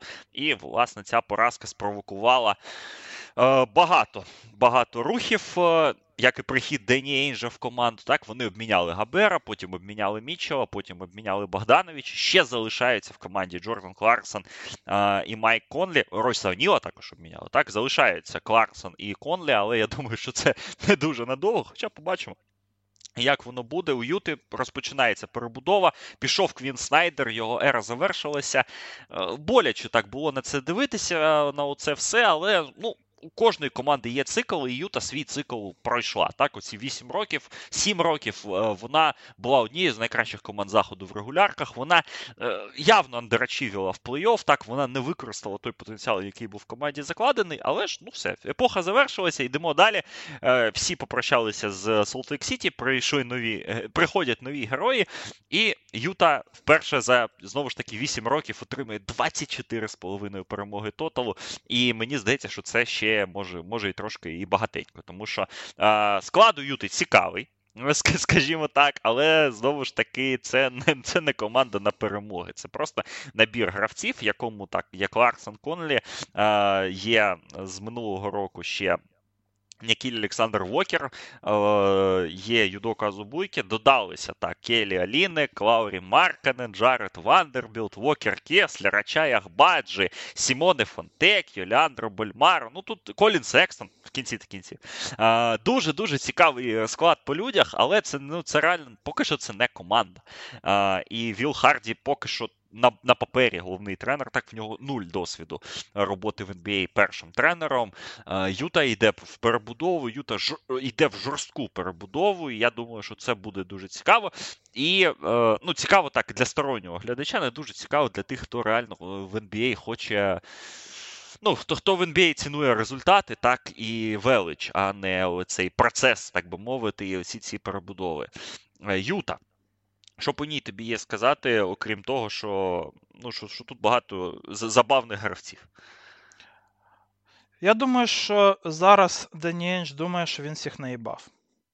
Але мені здається, що він тут наїбав самого себе. Тому що він думає, я тут е, набрав собі піків, я зараз танкану за Вітьком, або там візьму собі Гендерсона, в мене все круто, в мене тут Джері Біл такий, я собі наберу склад. Ні, ніфіга. Я думаю, що Насправді цей склад Юти він нас здивує цього сезону. Я тут поставлю на більше, тому що він і глибокий цей склад, і в нього аж забагато саме вибухових да, гравців, тому що є Секстон, є Бізлі, є Кларксон, є Марканен Оліник навіть є, тут навіть є Руді Гей наприклад. Тобто є там Нікель Олександр Вокер. Тобто ці гравці там, ну, можна ще Фонтекіо, да, згадати, про якого дуже багато е, ну, вже є в NBA, вже позитивних да, відгуків є по ньому.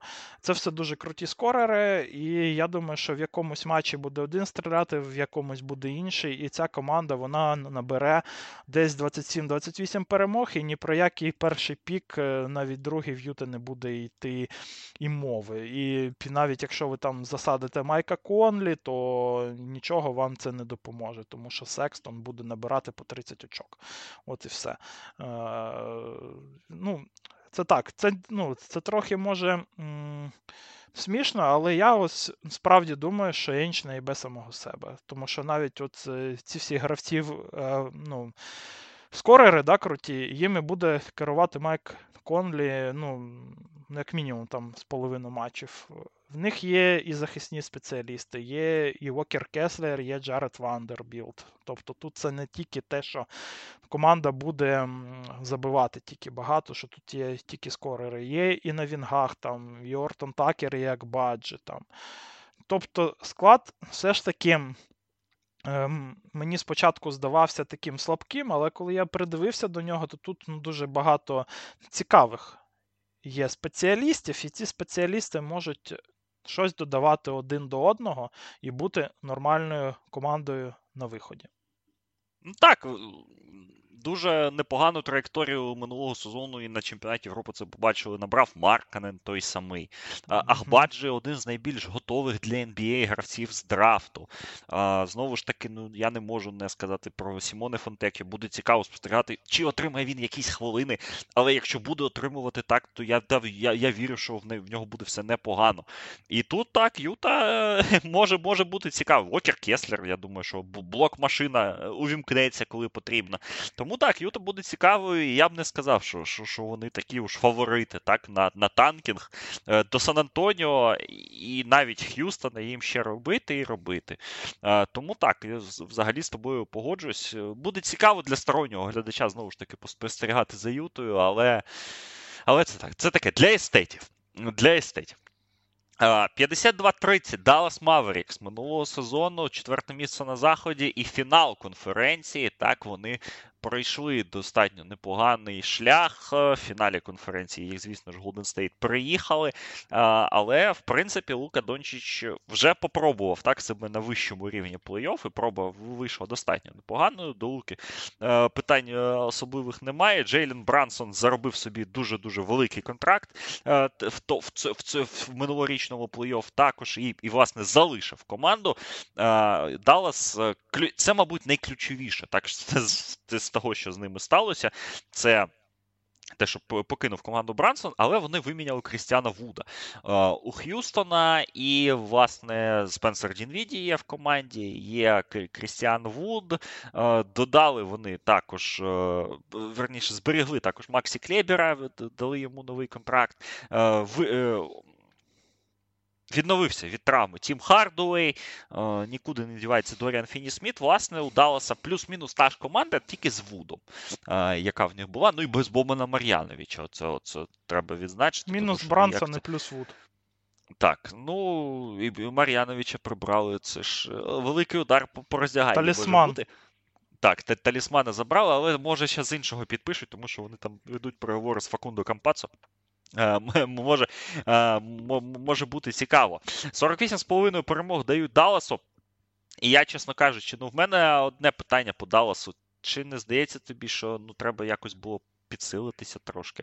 Тому що якщо взяти два останніх, ну, останній взагалі сезон, так, вони ж міняли Парзінгіса минулого року, так, минулого сезону в дедлайн. Це був їх другий гравець за статусом. Потім Брансон скаканув до другого гравця в, в, в оновленій команді, і вони і Брансона відпустили, нічого взагалі не отримавши взагалі. Нічого, ні піків, ні компенсацій, нічого. Просто ну, пішов і пішов. А, Треба ж було якось підсилити команди, ні? Не здається тобі?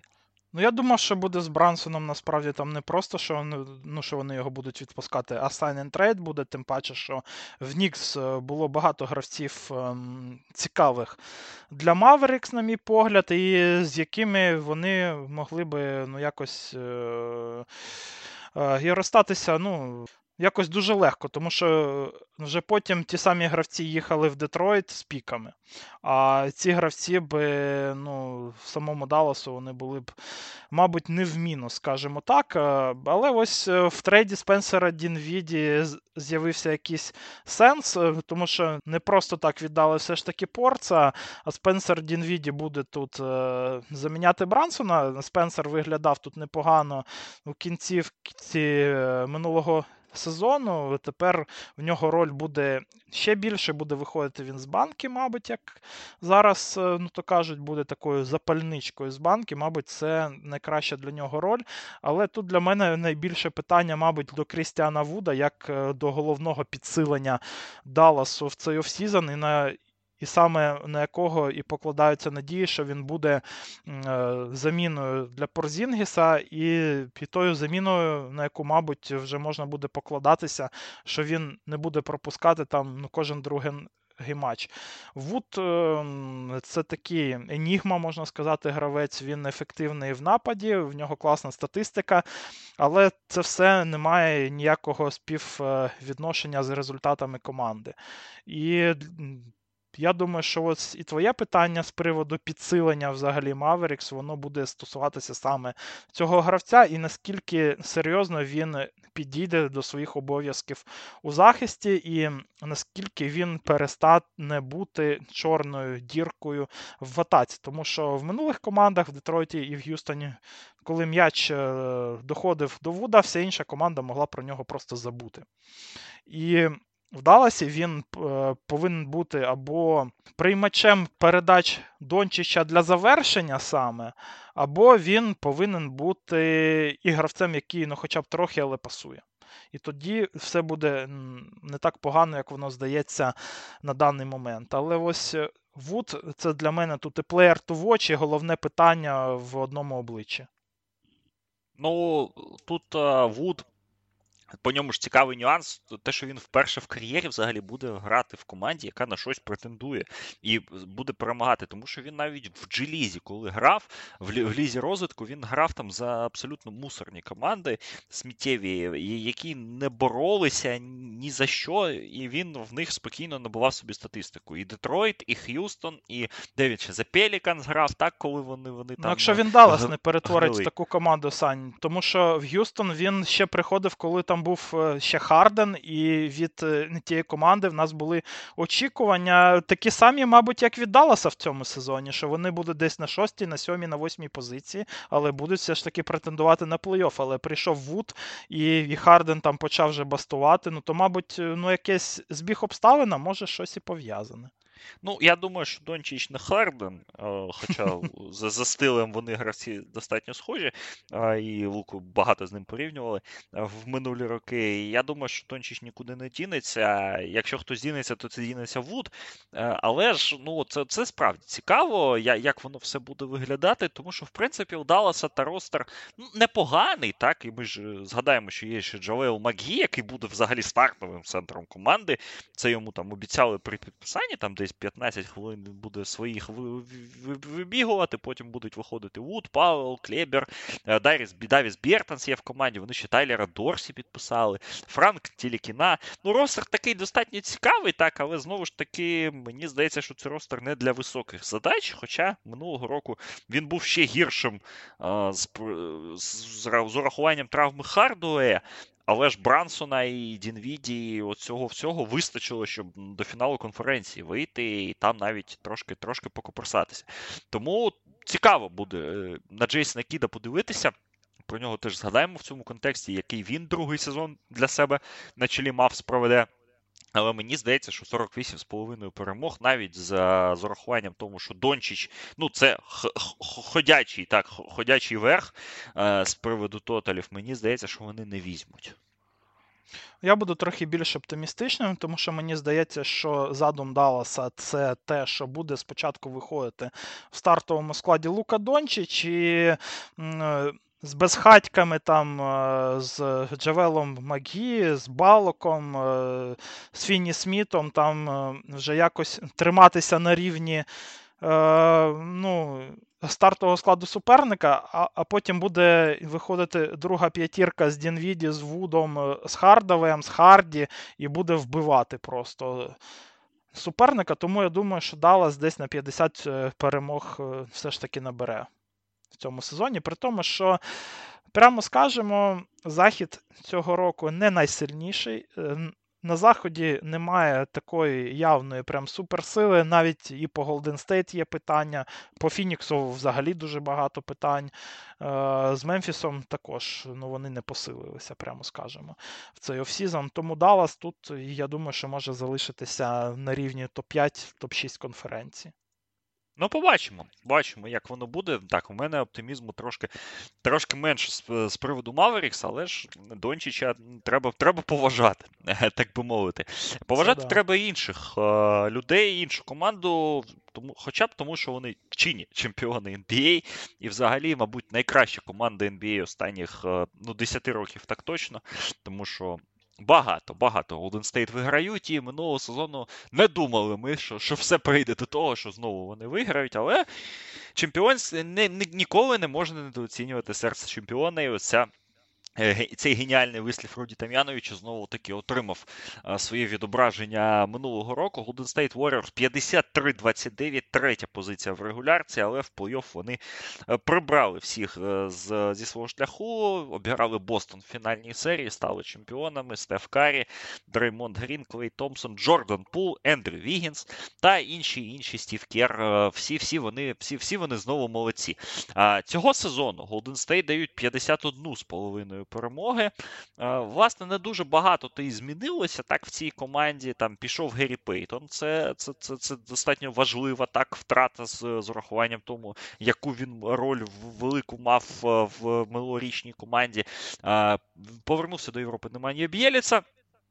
Замінили вони Пейтона Донте Дівінченцо, фактично, так, але головні резерви, що Golden State, як ми знаємо, заховані всередині команди, тому що відновився е, нарешті від травми Джеймс Вайзман, і достатньо непогано він виглядає в предсезонних матчах. Другий, На другий сезон заходять і Мозес Муні, і Джонатан Кумінга, які минулого року певні спалахи так мали і що, щось там демонстрували. Джордан Пул у нас от, отримав е, по обличчю, але в принципі є одним з найбільш прогресуючих гравців минулого року. Задрафтували вони Патріка Болдвіна, якого ми так хейтили в серії подкастовій, але хто знає, може талант е, е, колись то розкриється. Ну і навіть підписання Тая Джерома, ось його, якого відрахували з Оклахоми, це такий достатньо теж непоганий мув для такої команди, якою є Warriors, але ми ж розуміємо, що головний скелет в шафі е, в Сан-Франциско це Дреймонд Грін, і його поведінка останніх місяців, е, останніх тижнів, так, і цей конфлікт з пулом, який виплеснувся на, на, на публіку. І усі тепер розуміють, що трошки там нервово, так тому що потрібно давати extension Пулу, потрібно давати можливий контракт Гріну, вже молоді там під, підходять Вігінса. Треба зберегти після того, що він взагалі зробив в фінальній серії будучи одним з MVP так для своєї команди. І ось все це е, ми знаємо, так що Golden State це команда сімейного типу, так це організація, в якій є дуже сильна культура, в якій є, вже традиції, в якій є лідери, в якій є ієрархія, є чемпіонське оце все розуміння, так коріння і все і все, все це інше. Але чи не е, і тут, і тут ось таке так відбувається. Відбувається цей конфлікт Гріна і Пула, який, е, який я так я так розумію, зрів достатньо довго і визрів на фоні того, що Джордан Пул е, на цьому тижні, як пишуть е, багато інсайдерів, отримує свій extension і отримує там свої 120-130 мільйонів. А, Golden State, чи не розвалиться команду з, е, зсередини? І, власне, минулий сезон Golden State неочікувано для всіх стали чемпіонами. Чи є в них ресурс? Стати взагалі супер династією і замахнутися ще на один, як мінімум, фінал, як мінімум, фінал конференції. Давай спочатку по першому питанню. Мені здається, що якщо Golden State розвалиться, то це буде не із-за факта бійки, тому що взагалі бійка в спортивному клубі на тренуваннях це, ну.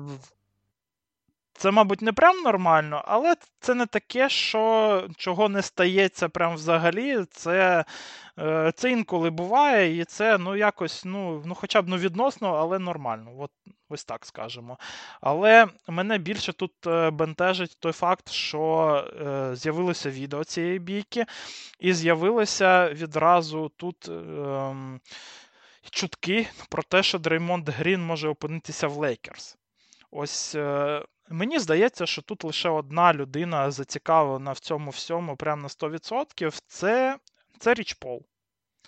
Тому що він е, ну, хоче extension для Гріна. Е, буде взагалі круто, ну, якщо Грін е, опиниться в Лейкерс. Е, з його владикою Леброном Джеймсом, скажімо так. І тому, якщо тут можна якось або форсувати тут менеджмент Golden State до того, щоб вони дали дуже великий контракт Дреймонду Гріну, який він, е, на мій погляд, ну зараз не дуже вже заслуговує саме ось максимального контакту е, або або біля максималки, то то Грін вже не тягне, на мій погляд. Е, але я думаю, що тут ну, саме Річ Пол тут винен в цій ситуації, що відео не просто так опинилося в, у TMZ, скажімо так. Ось. І тому, якщо Грін і Річ Пол вони дійсно захочуть е, для власних амбіцій, для грошових амбіцій, перш за все, цю команду розвалити, то в них це вдасться. Тому що це не є чимось дуже складним, що доказує там Джеймс Харден, що доказує там. Кайрі Ірвінг і інші наші там е, улюблені покемони зі світу NBA е, около баскетбольного, скажімо так. Ось то це не є чимось дуже важким, і в грі на це вдасться. Але якщо це не є ну, таким саме бажанням розвалити цю команду, то я думаю, що про це все забудуть вже там через 5 матчів і все буде нормально в Golden State, скажімо так. Що стосується склада, то дійсно він може і став якось там слабкіше, але не набагато, тому що я в того там Донте Ді Вінченцо, наприклад, цьому сезону ні там ну, вірю побільше, ніж е, у Геррі Пейтона. Він більше скіловий гравець, в нього і кидок нормальний, тобто він і в захисті грав ну, дуже класно. До речі, в Бакс там до цього. Тому я думаю, що він може стати навіть і апгрейдом над Пейтоном. Тому саме по складу тут, е, я думаю, що питань е, нема. З приводу того, ну, чи можуть вони стати чемпіонами ще один раз. Е, да, і Пікумінга з Вайзменом, ну, може там, ну, Вайзмен взагалі з'явиться в команді, а від Кумінги також ну, треба очікувати стрибка Наверх цього року, я знову ж таки нагадаю, що в Golden State е, найскладніший е, календар цього року, і я думаю, що молоді будуть грати доволі багато. Буде Вігінс лідером в багатьох матчах, буде там грати Кумінга по 30 хвилин, матчів 20, там 25, наприклад. І тому ось е, ці гравці вони повинні бути десь в регулярці на коні і отримати свій шанс себе проявити, щоб вони вже змогли і в плей-офф десь е, додати цій команді ще і глибини, і якості, скажімо так. Тому я думаю, що да, в цілому в Golden State є все, щоб е, знову стати чемпіонами. Побачимо. Бачимо, як воно буде. Давай про тотал скажемо 51,5 перемога. Мені здається, що десь десь поруч воно і буде. Тому що можуть бути травми. Десь вони ж будуть е, жертвувати так перемогами заради прогресу молодих, яких треба так розігрувати. Мені здається, що, що може навіть я б так обережненько сказав, що менше. Ну, я теж з тобою десь е, погоджуюсь, тому що я очікую, що будуть все ж таки травми в Гріна, в Карі. Дуже складний був минулий сезон в них. Е, і Е, скажімо так, що ще один сезон з їх е, у їх віці саме повний, то буде провести ну, дуже складно. Тому або вони будуть ну, дуже багато відпочивати, або справді будуть травми, із-за яких вони там десь пропустять 15-20 ігор, е, ну то як мінімум. Тому десь оцей тотал мені подобається. Побачимо, побачимо, як воно буде. Ну і будемо спостерігати за молодими в першу чергу гравцями, так і Вайзмани, Муді, і Кумінга. Ну і Донто Дівінченс, так, я з тобою погоджуюсь. Може бути взагалі апгрейдом над тим, що в них було, тому що ну, відпустили його Мілуокі, так, е, з непоганою так метою, але те, що його відпустили Сакраменто, ну ну це взагалі. Ну, Сакраменто як ну, Сакраменто свій там е, свій був, скажімо так, там був е, грошовий менеджмент, і був такий вибір. Ну, то дати новий контракт Дівінченцо, або ну, там, підписати Монка, якого вони вважали взагалі стілом за МЛЄ, і і Монк же ще й з Фоксом грав до цього, тому там ну, якось таких е, багато небаскетбольних ще причин було. Ну і як завжди, Golden State опинилися поруч. Тому побачимо, як у Донта буде. Це побачимо, стіл, як... я думаю, що це стіл. Я теж так. Я я теж вважаю, що що, що це дуже-дуже непогане а, підписання. Мемфіс. Команда, яку Golden State переграли в другому раунді, 56-26 минулого сезону, друге місце в конференції. Так, поразка від Warriors. Ці команди вже таке невеличке райвелері так сформували між собою, і НБА його підживила. Ці команди будуть на Різдво у нас грати між собою, і це буде дуже-дуже цікава гра, тому що багато трештоку в соцмережах між Джа і Дремондом Гріном, багато взагалі там і на паркеті було розберих. Ну і взагалі, якщо згадувати недальню, недалеку історію, так то 50 е, очок Golden State програли Мемфісу в п'ятому матчі серії. Так, воно здається так не дуже важливо, так, з погляду на те, що чим закінчився сезон Warriors, але ж це треба згадувати. Мемфіс який у нас, мені здається, головні муви е, міжсезоння провів е, на драфті, коли вони взяли в першому раунді одразу двох е, форвардів Джейка Ларавію, Девіда Роді. Вони дали extension Стівену Адамсу. Вони зберегли таки Тайуса Джонса. Вони задрафтували Кеннеді Чендлера на цьому на тому ж драфті у другому раунді. Ну і взагалі Мемфіс це у нас так в один рядок з Кліперс, з Пеліканс. Це одна з найбільш глибоких команд ліги, тому що в них навіть ось треті, четверті форварди ну, той же Кенні Лофтон, так, той же Зейвіер Тілман, той же Кілліан Тілі. Глибина дуже-дуже значна у команди Тейлора Дженкінса, і, в принципі, за рахунок цієї глибини, мені здається, Мемфіс і буде виїжджати в цьому сезоні. Їм дають 48,5 перемог, і тут це, це, це ситуація, мені здається, що е, тут ну, тут більше без розмов взагалі. Але е, головне питання для мене з, з приводу Мемфісу, воно визначить мені, воно визначає, мені здається, усю, усі взагалі очікування від сезону Грізліс, траєкторію від сезону і так далі. Чи реально Мемфіс елітна команда заходу. Якщо так, то Мемфіс буде боротися за перше місце.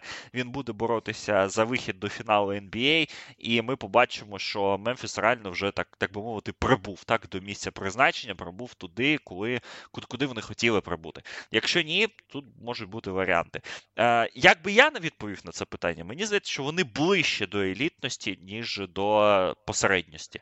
А як воно буде в сезоні, побачимо. Одна травма Джа може їх пробити, хоча минулого року так, Трав... ми закладалися на. Я закладався на травму Джа, е, ставлячи на Мемфіс менше, а без е, без Джа Мемфіс полетів, так полетів. Тому до тебе питання: вони елітні чи ні? Це дуже складне питання. Я думаю, що скоріш ні.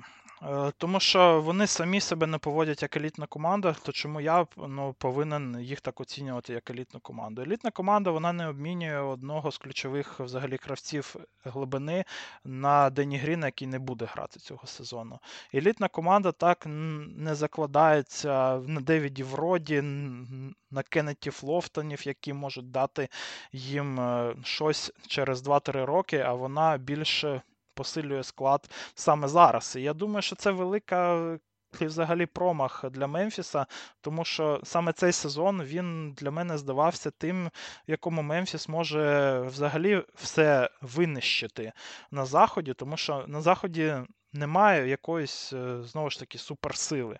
І Мемфіс міг її стати. А вони просто роздають там, ну, наприклад, Мелтона, Андерсона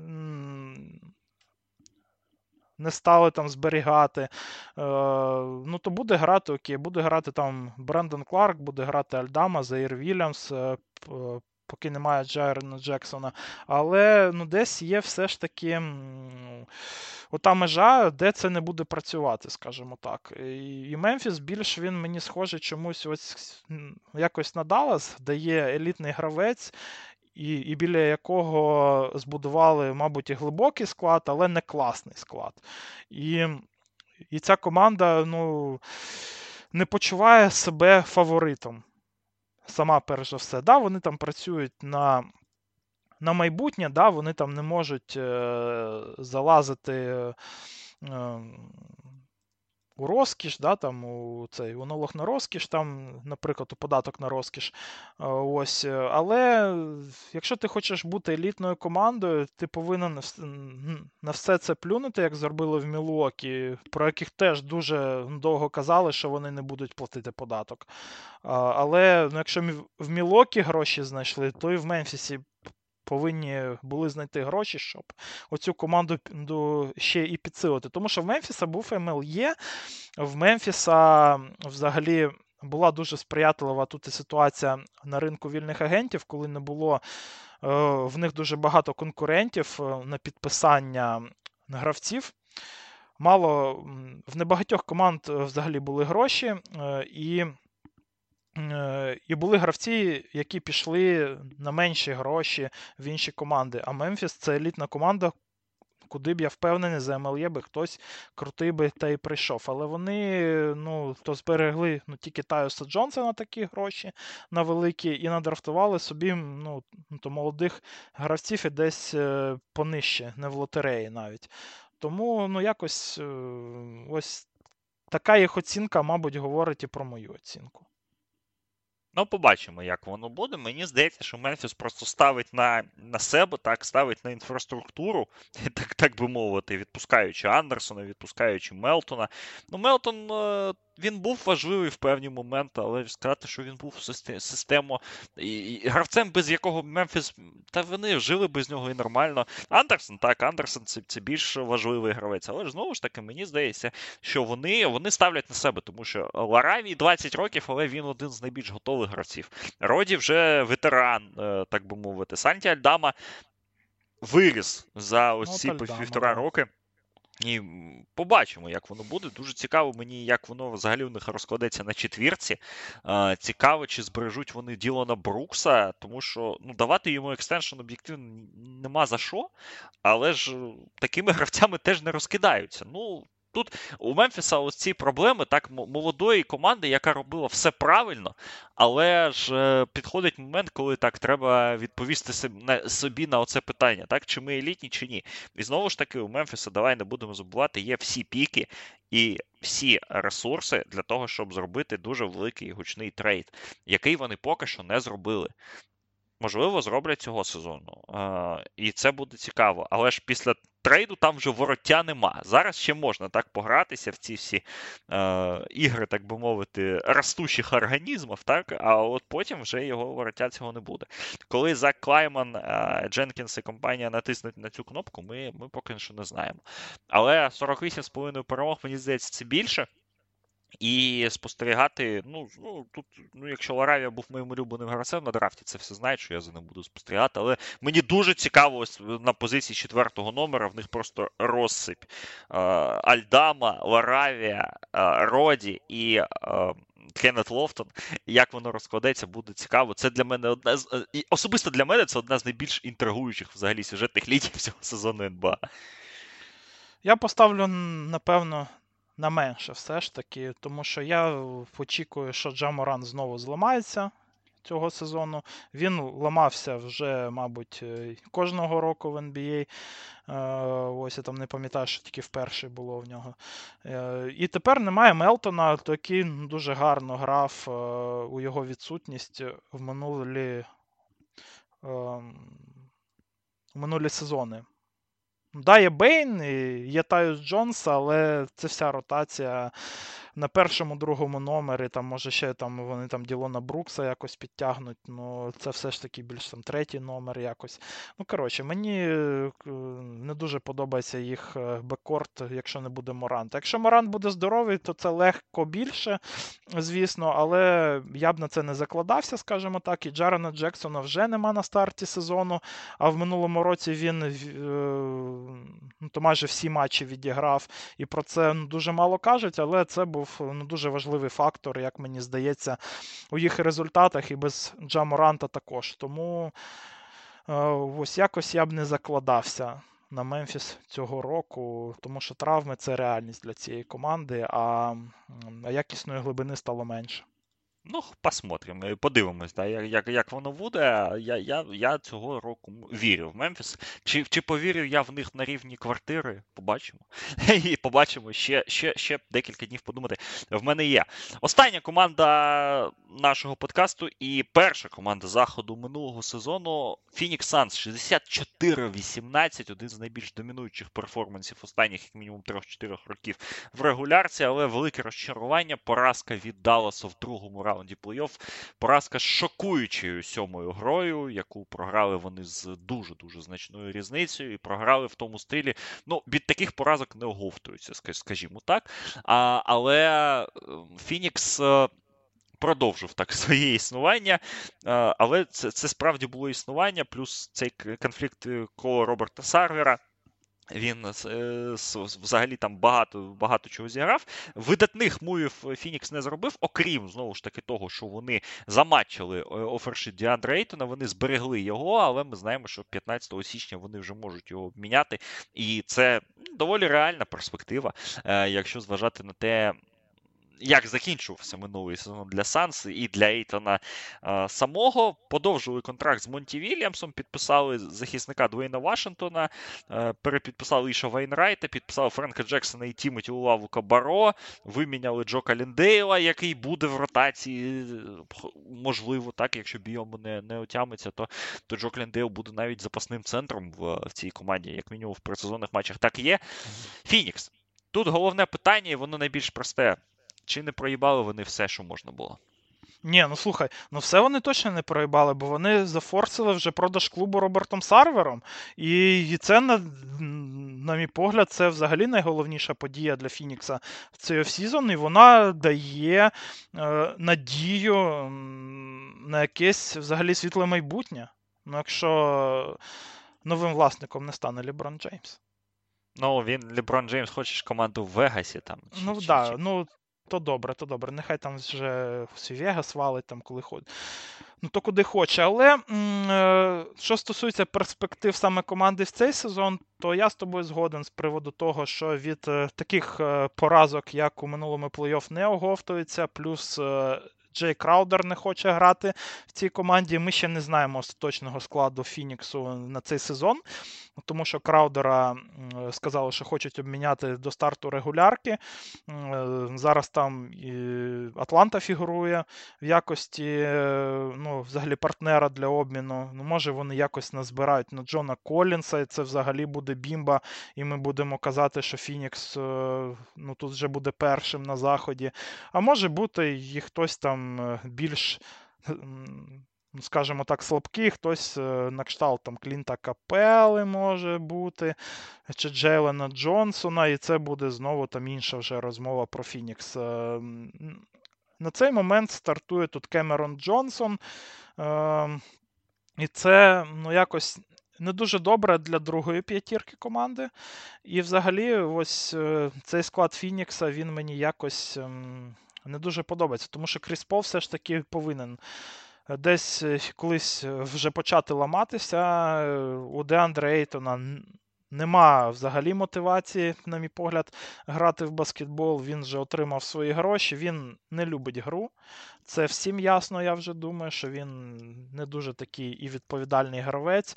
В нього дуже багато таланту, тому він буде грати якось нормально, але він, я думаю, що не стане тим гравцем, який дозволить е, підтримати клуб е, на плаву, ну якщо щось станеться з Крісом Полом, скажімо так. Девін Букер і так грав на максимумі. Майкал Бріджес ну, також взагалі не пропускав матчів.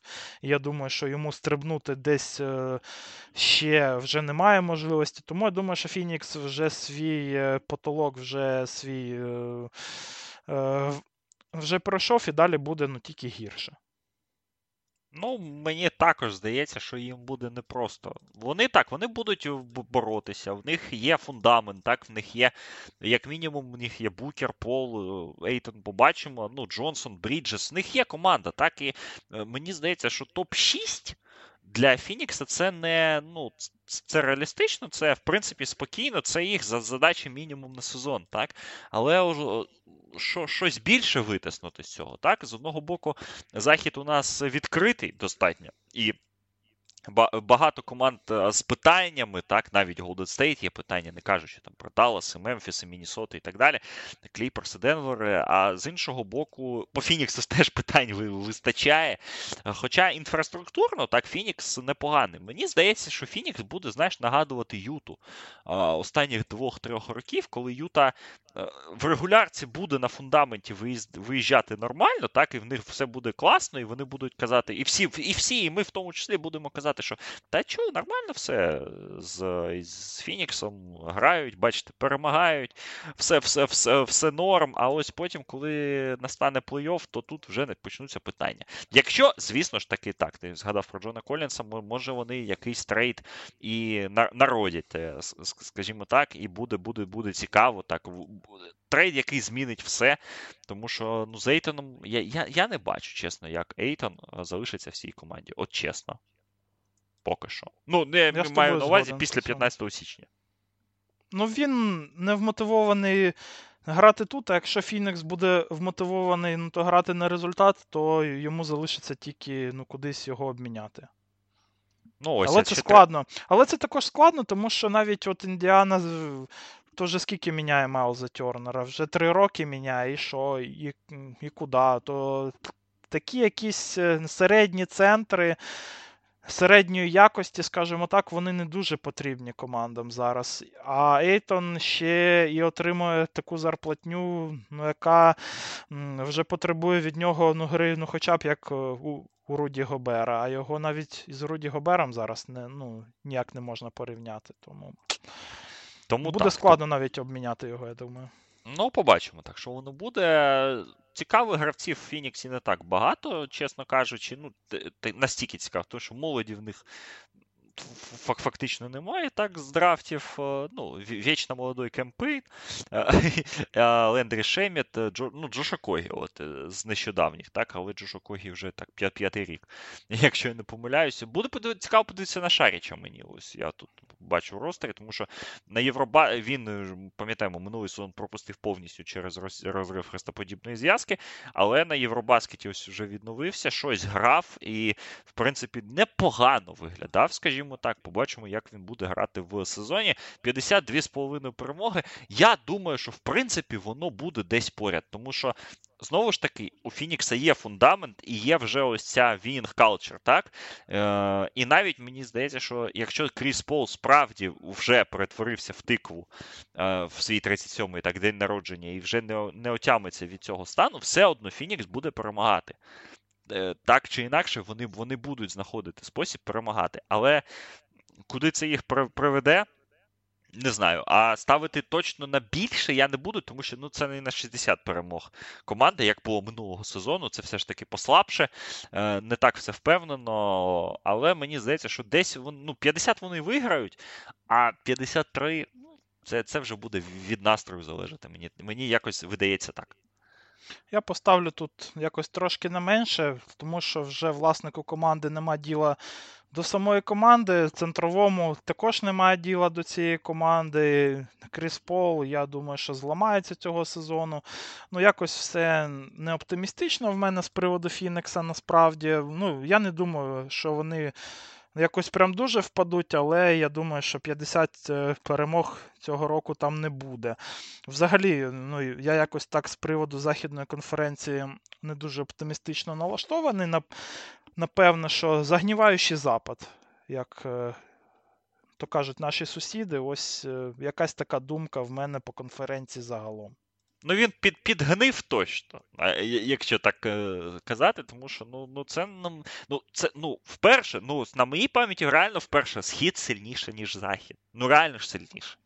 І на сході Це ще там... минулого року ми казали, але, мабуть, не так впевнено. Ось цього року ну, можна все ж таки, вже впевнено знаєш, казати. Я я скажу, що Фінікс все ж таки був найкращою командою в лізі з відривом.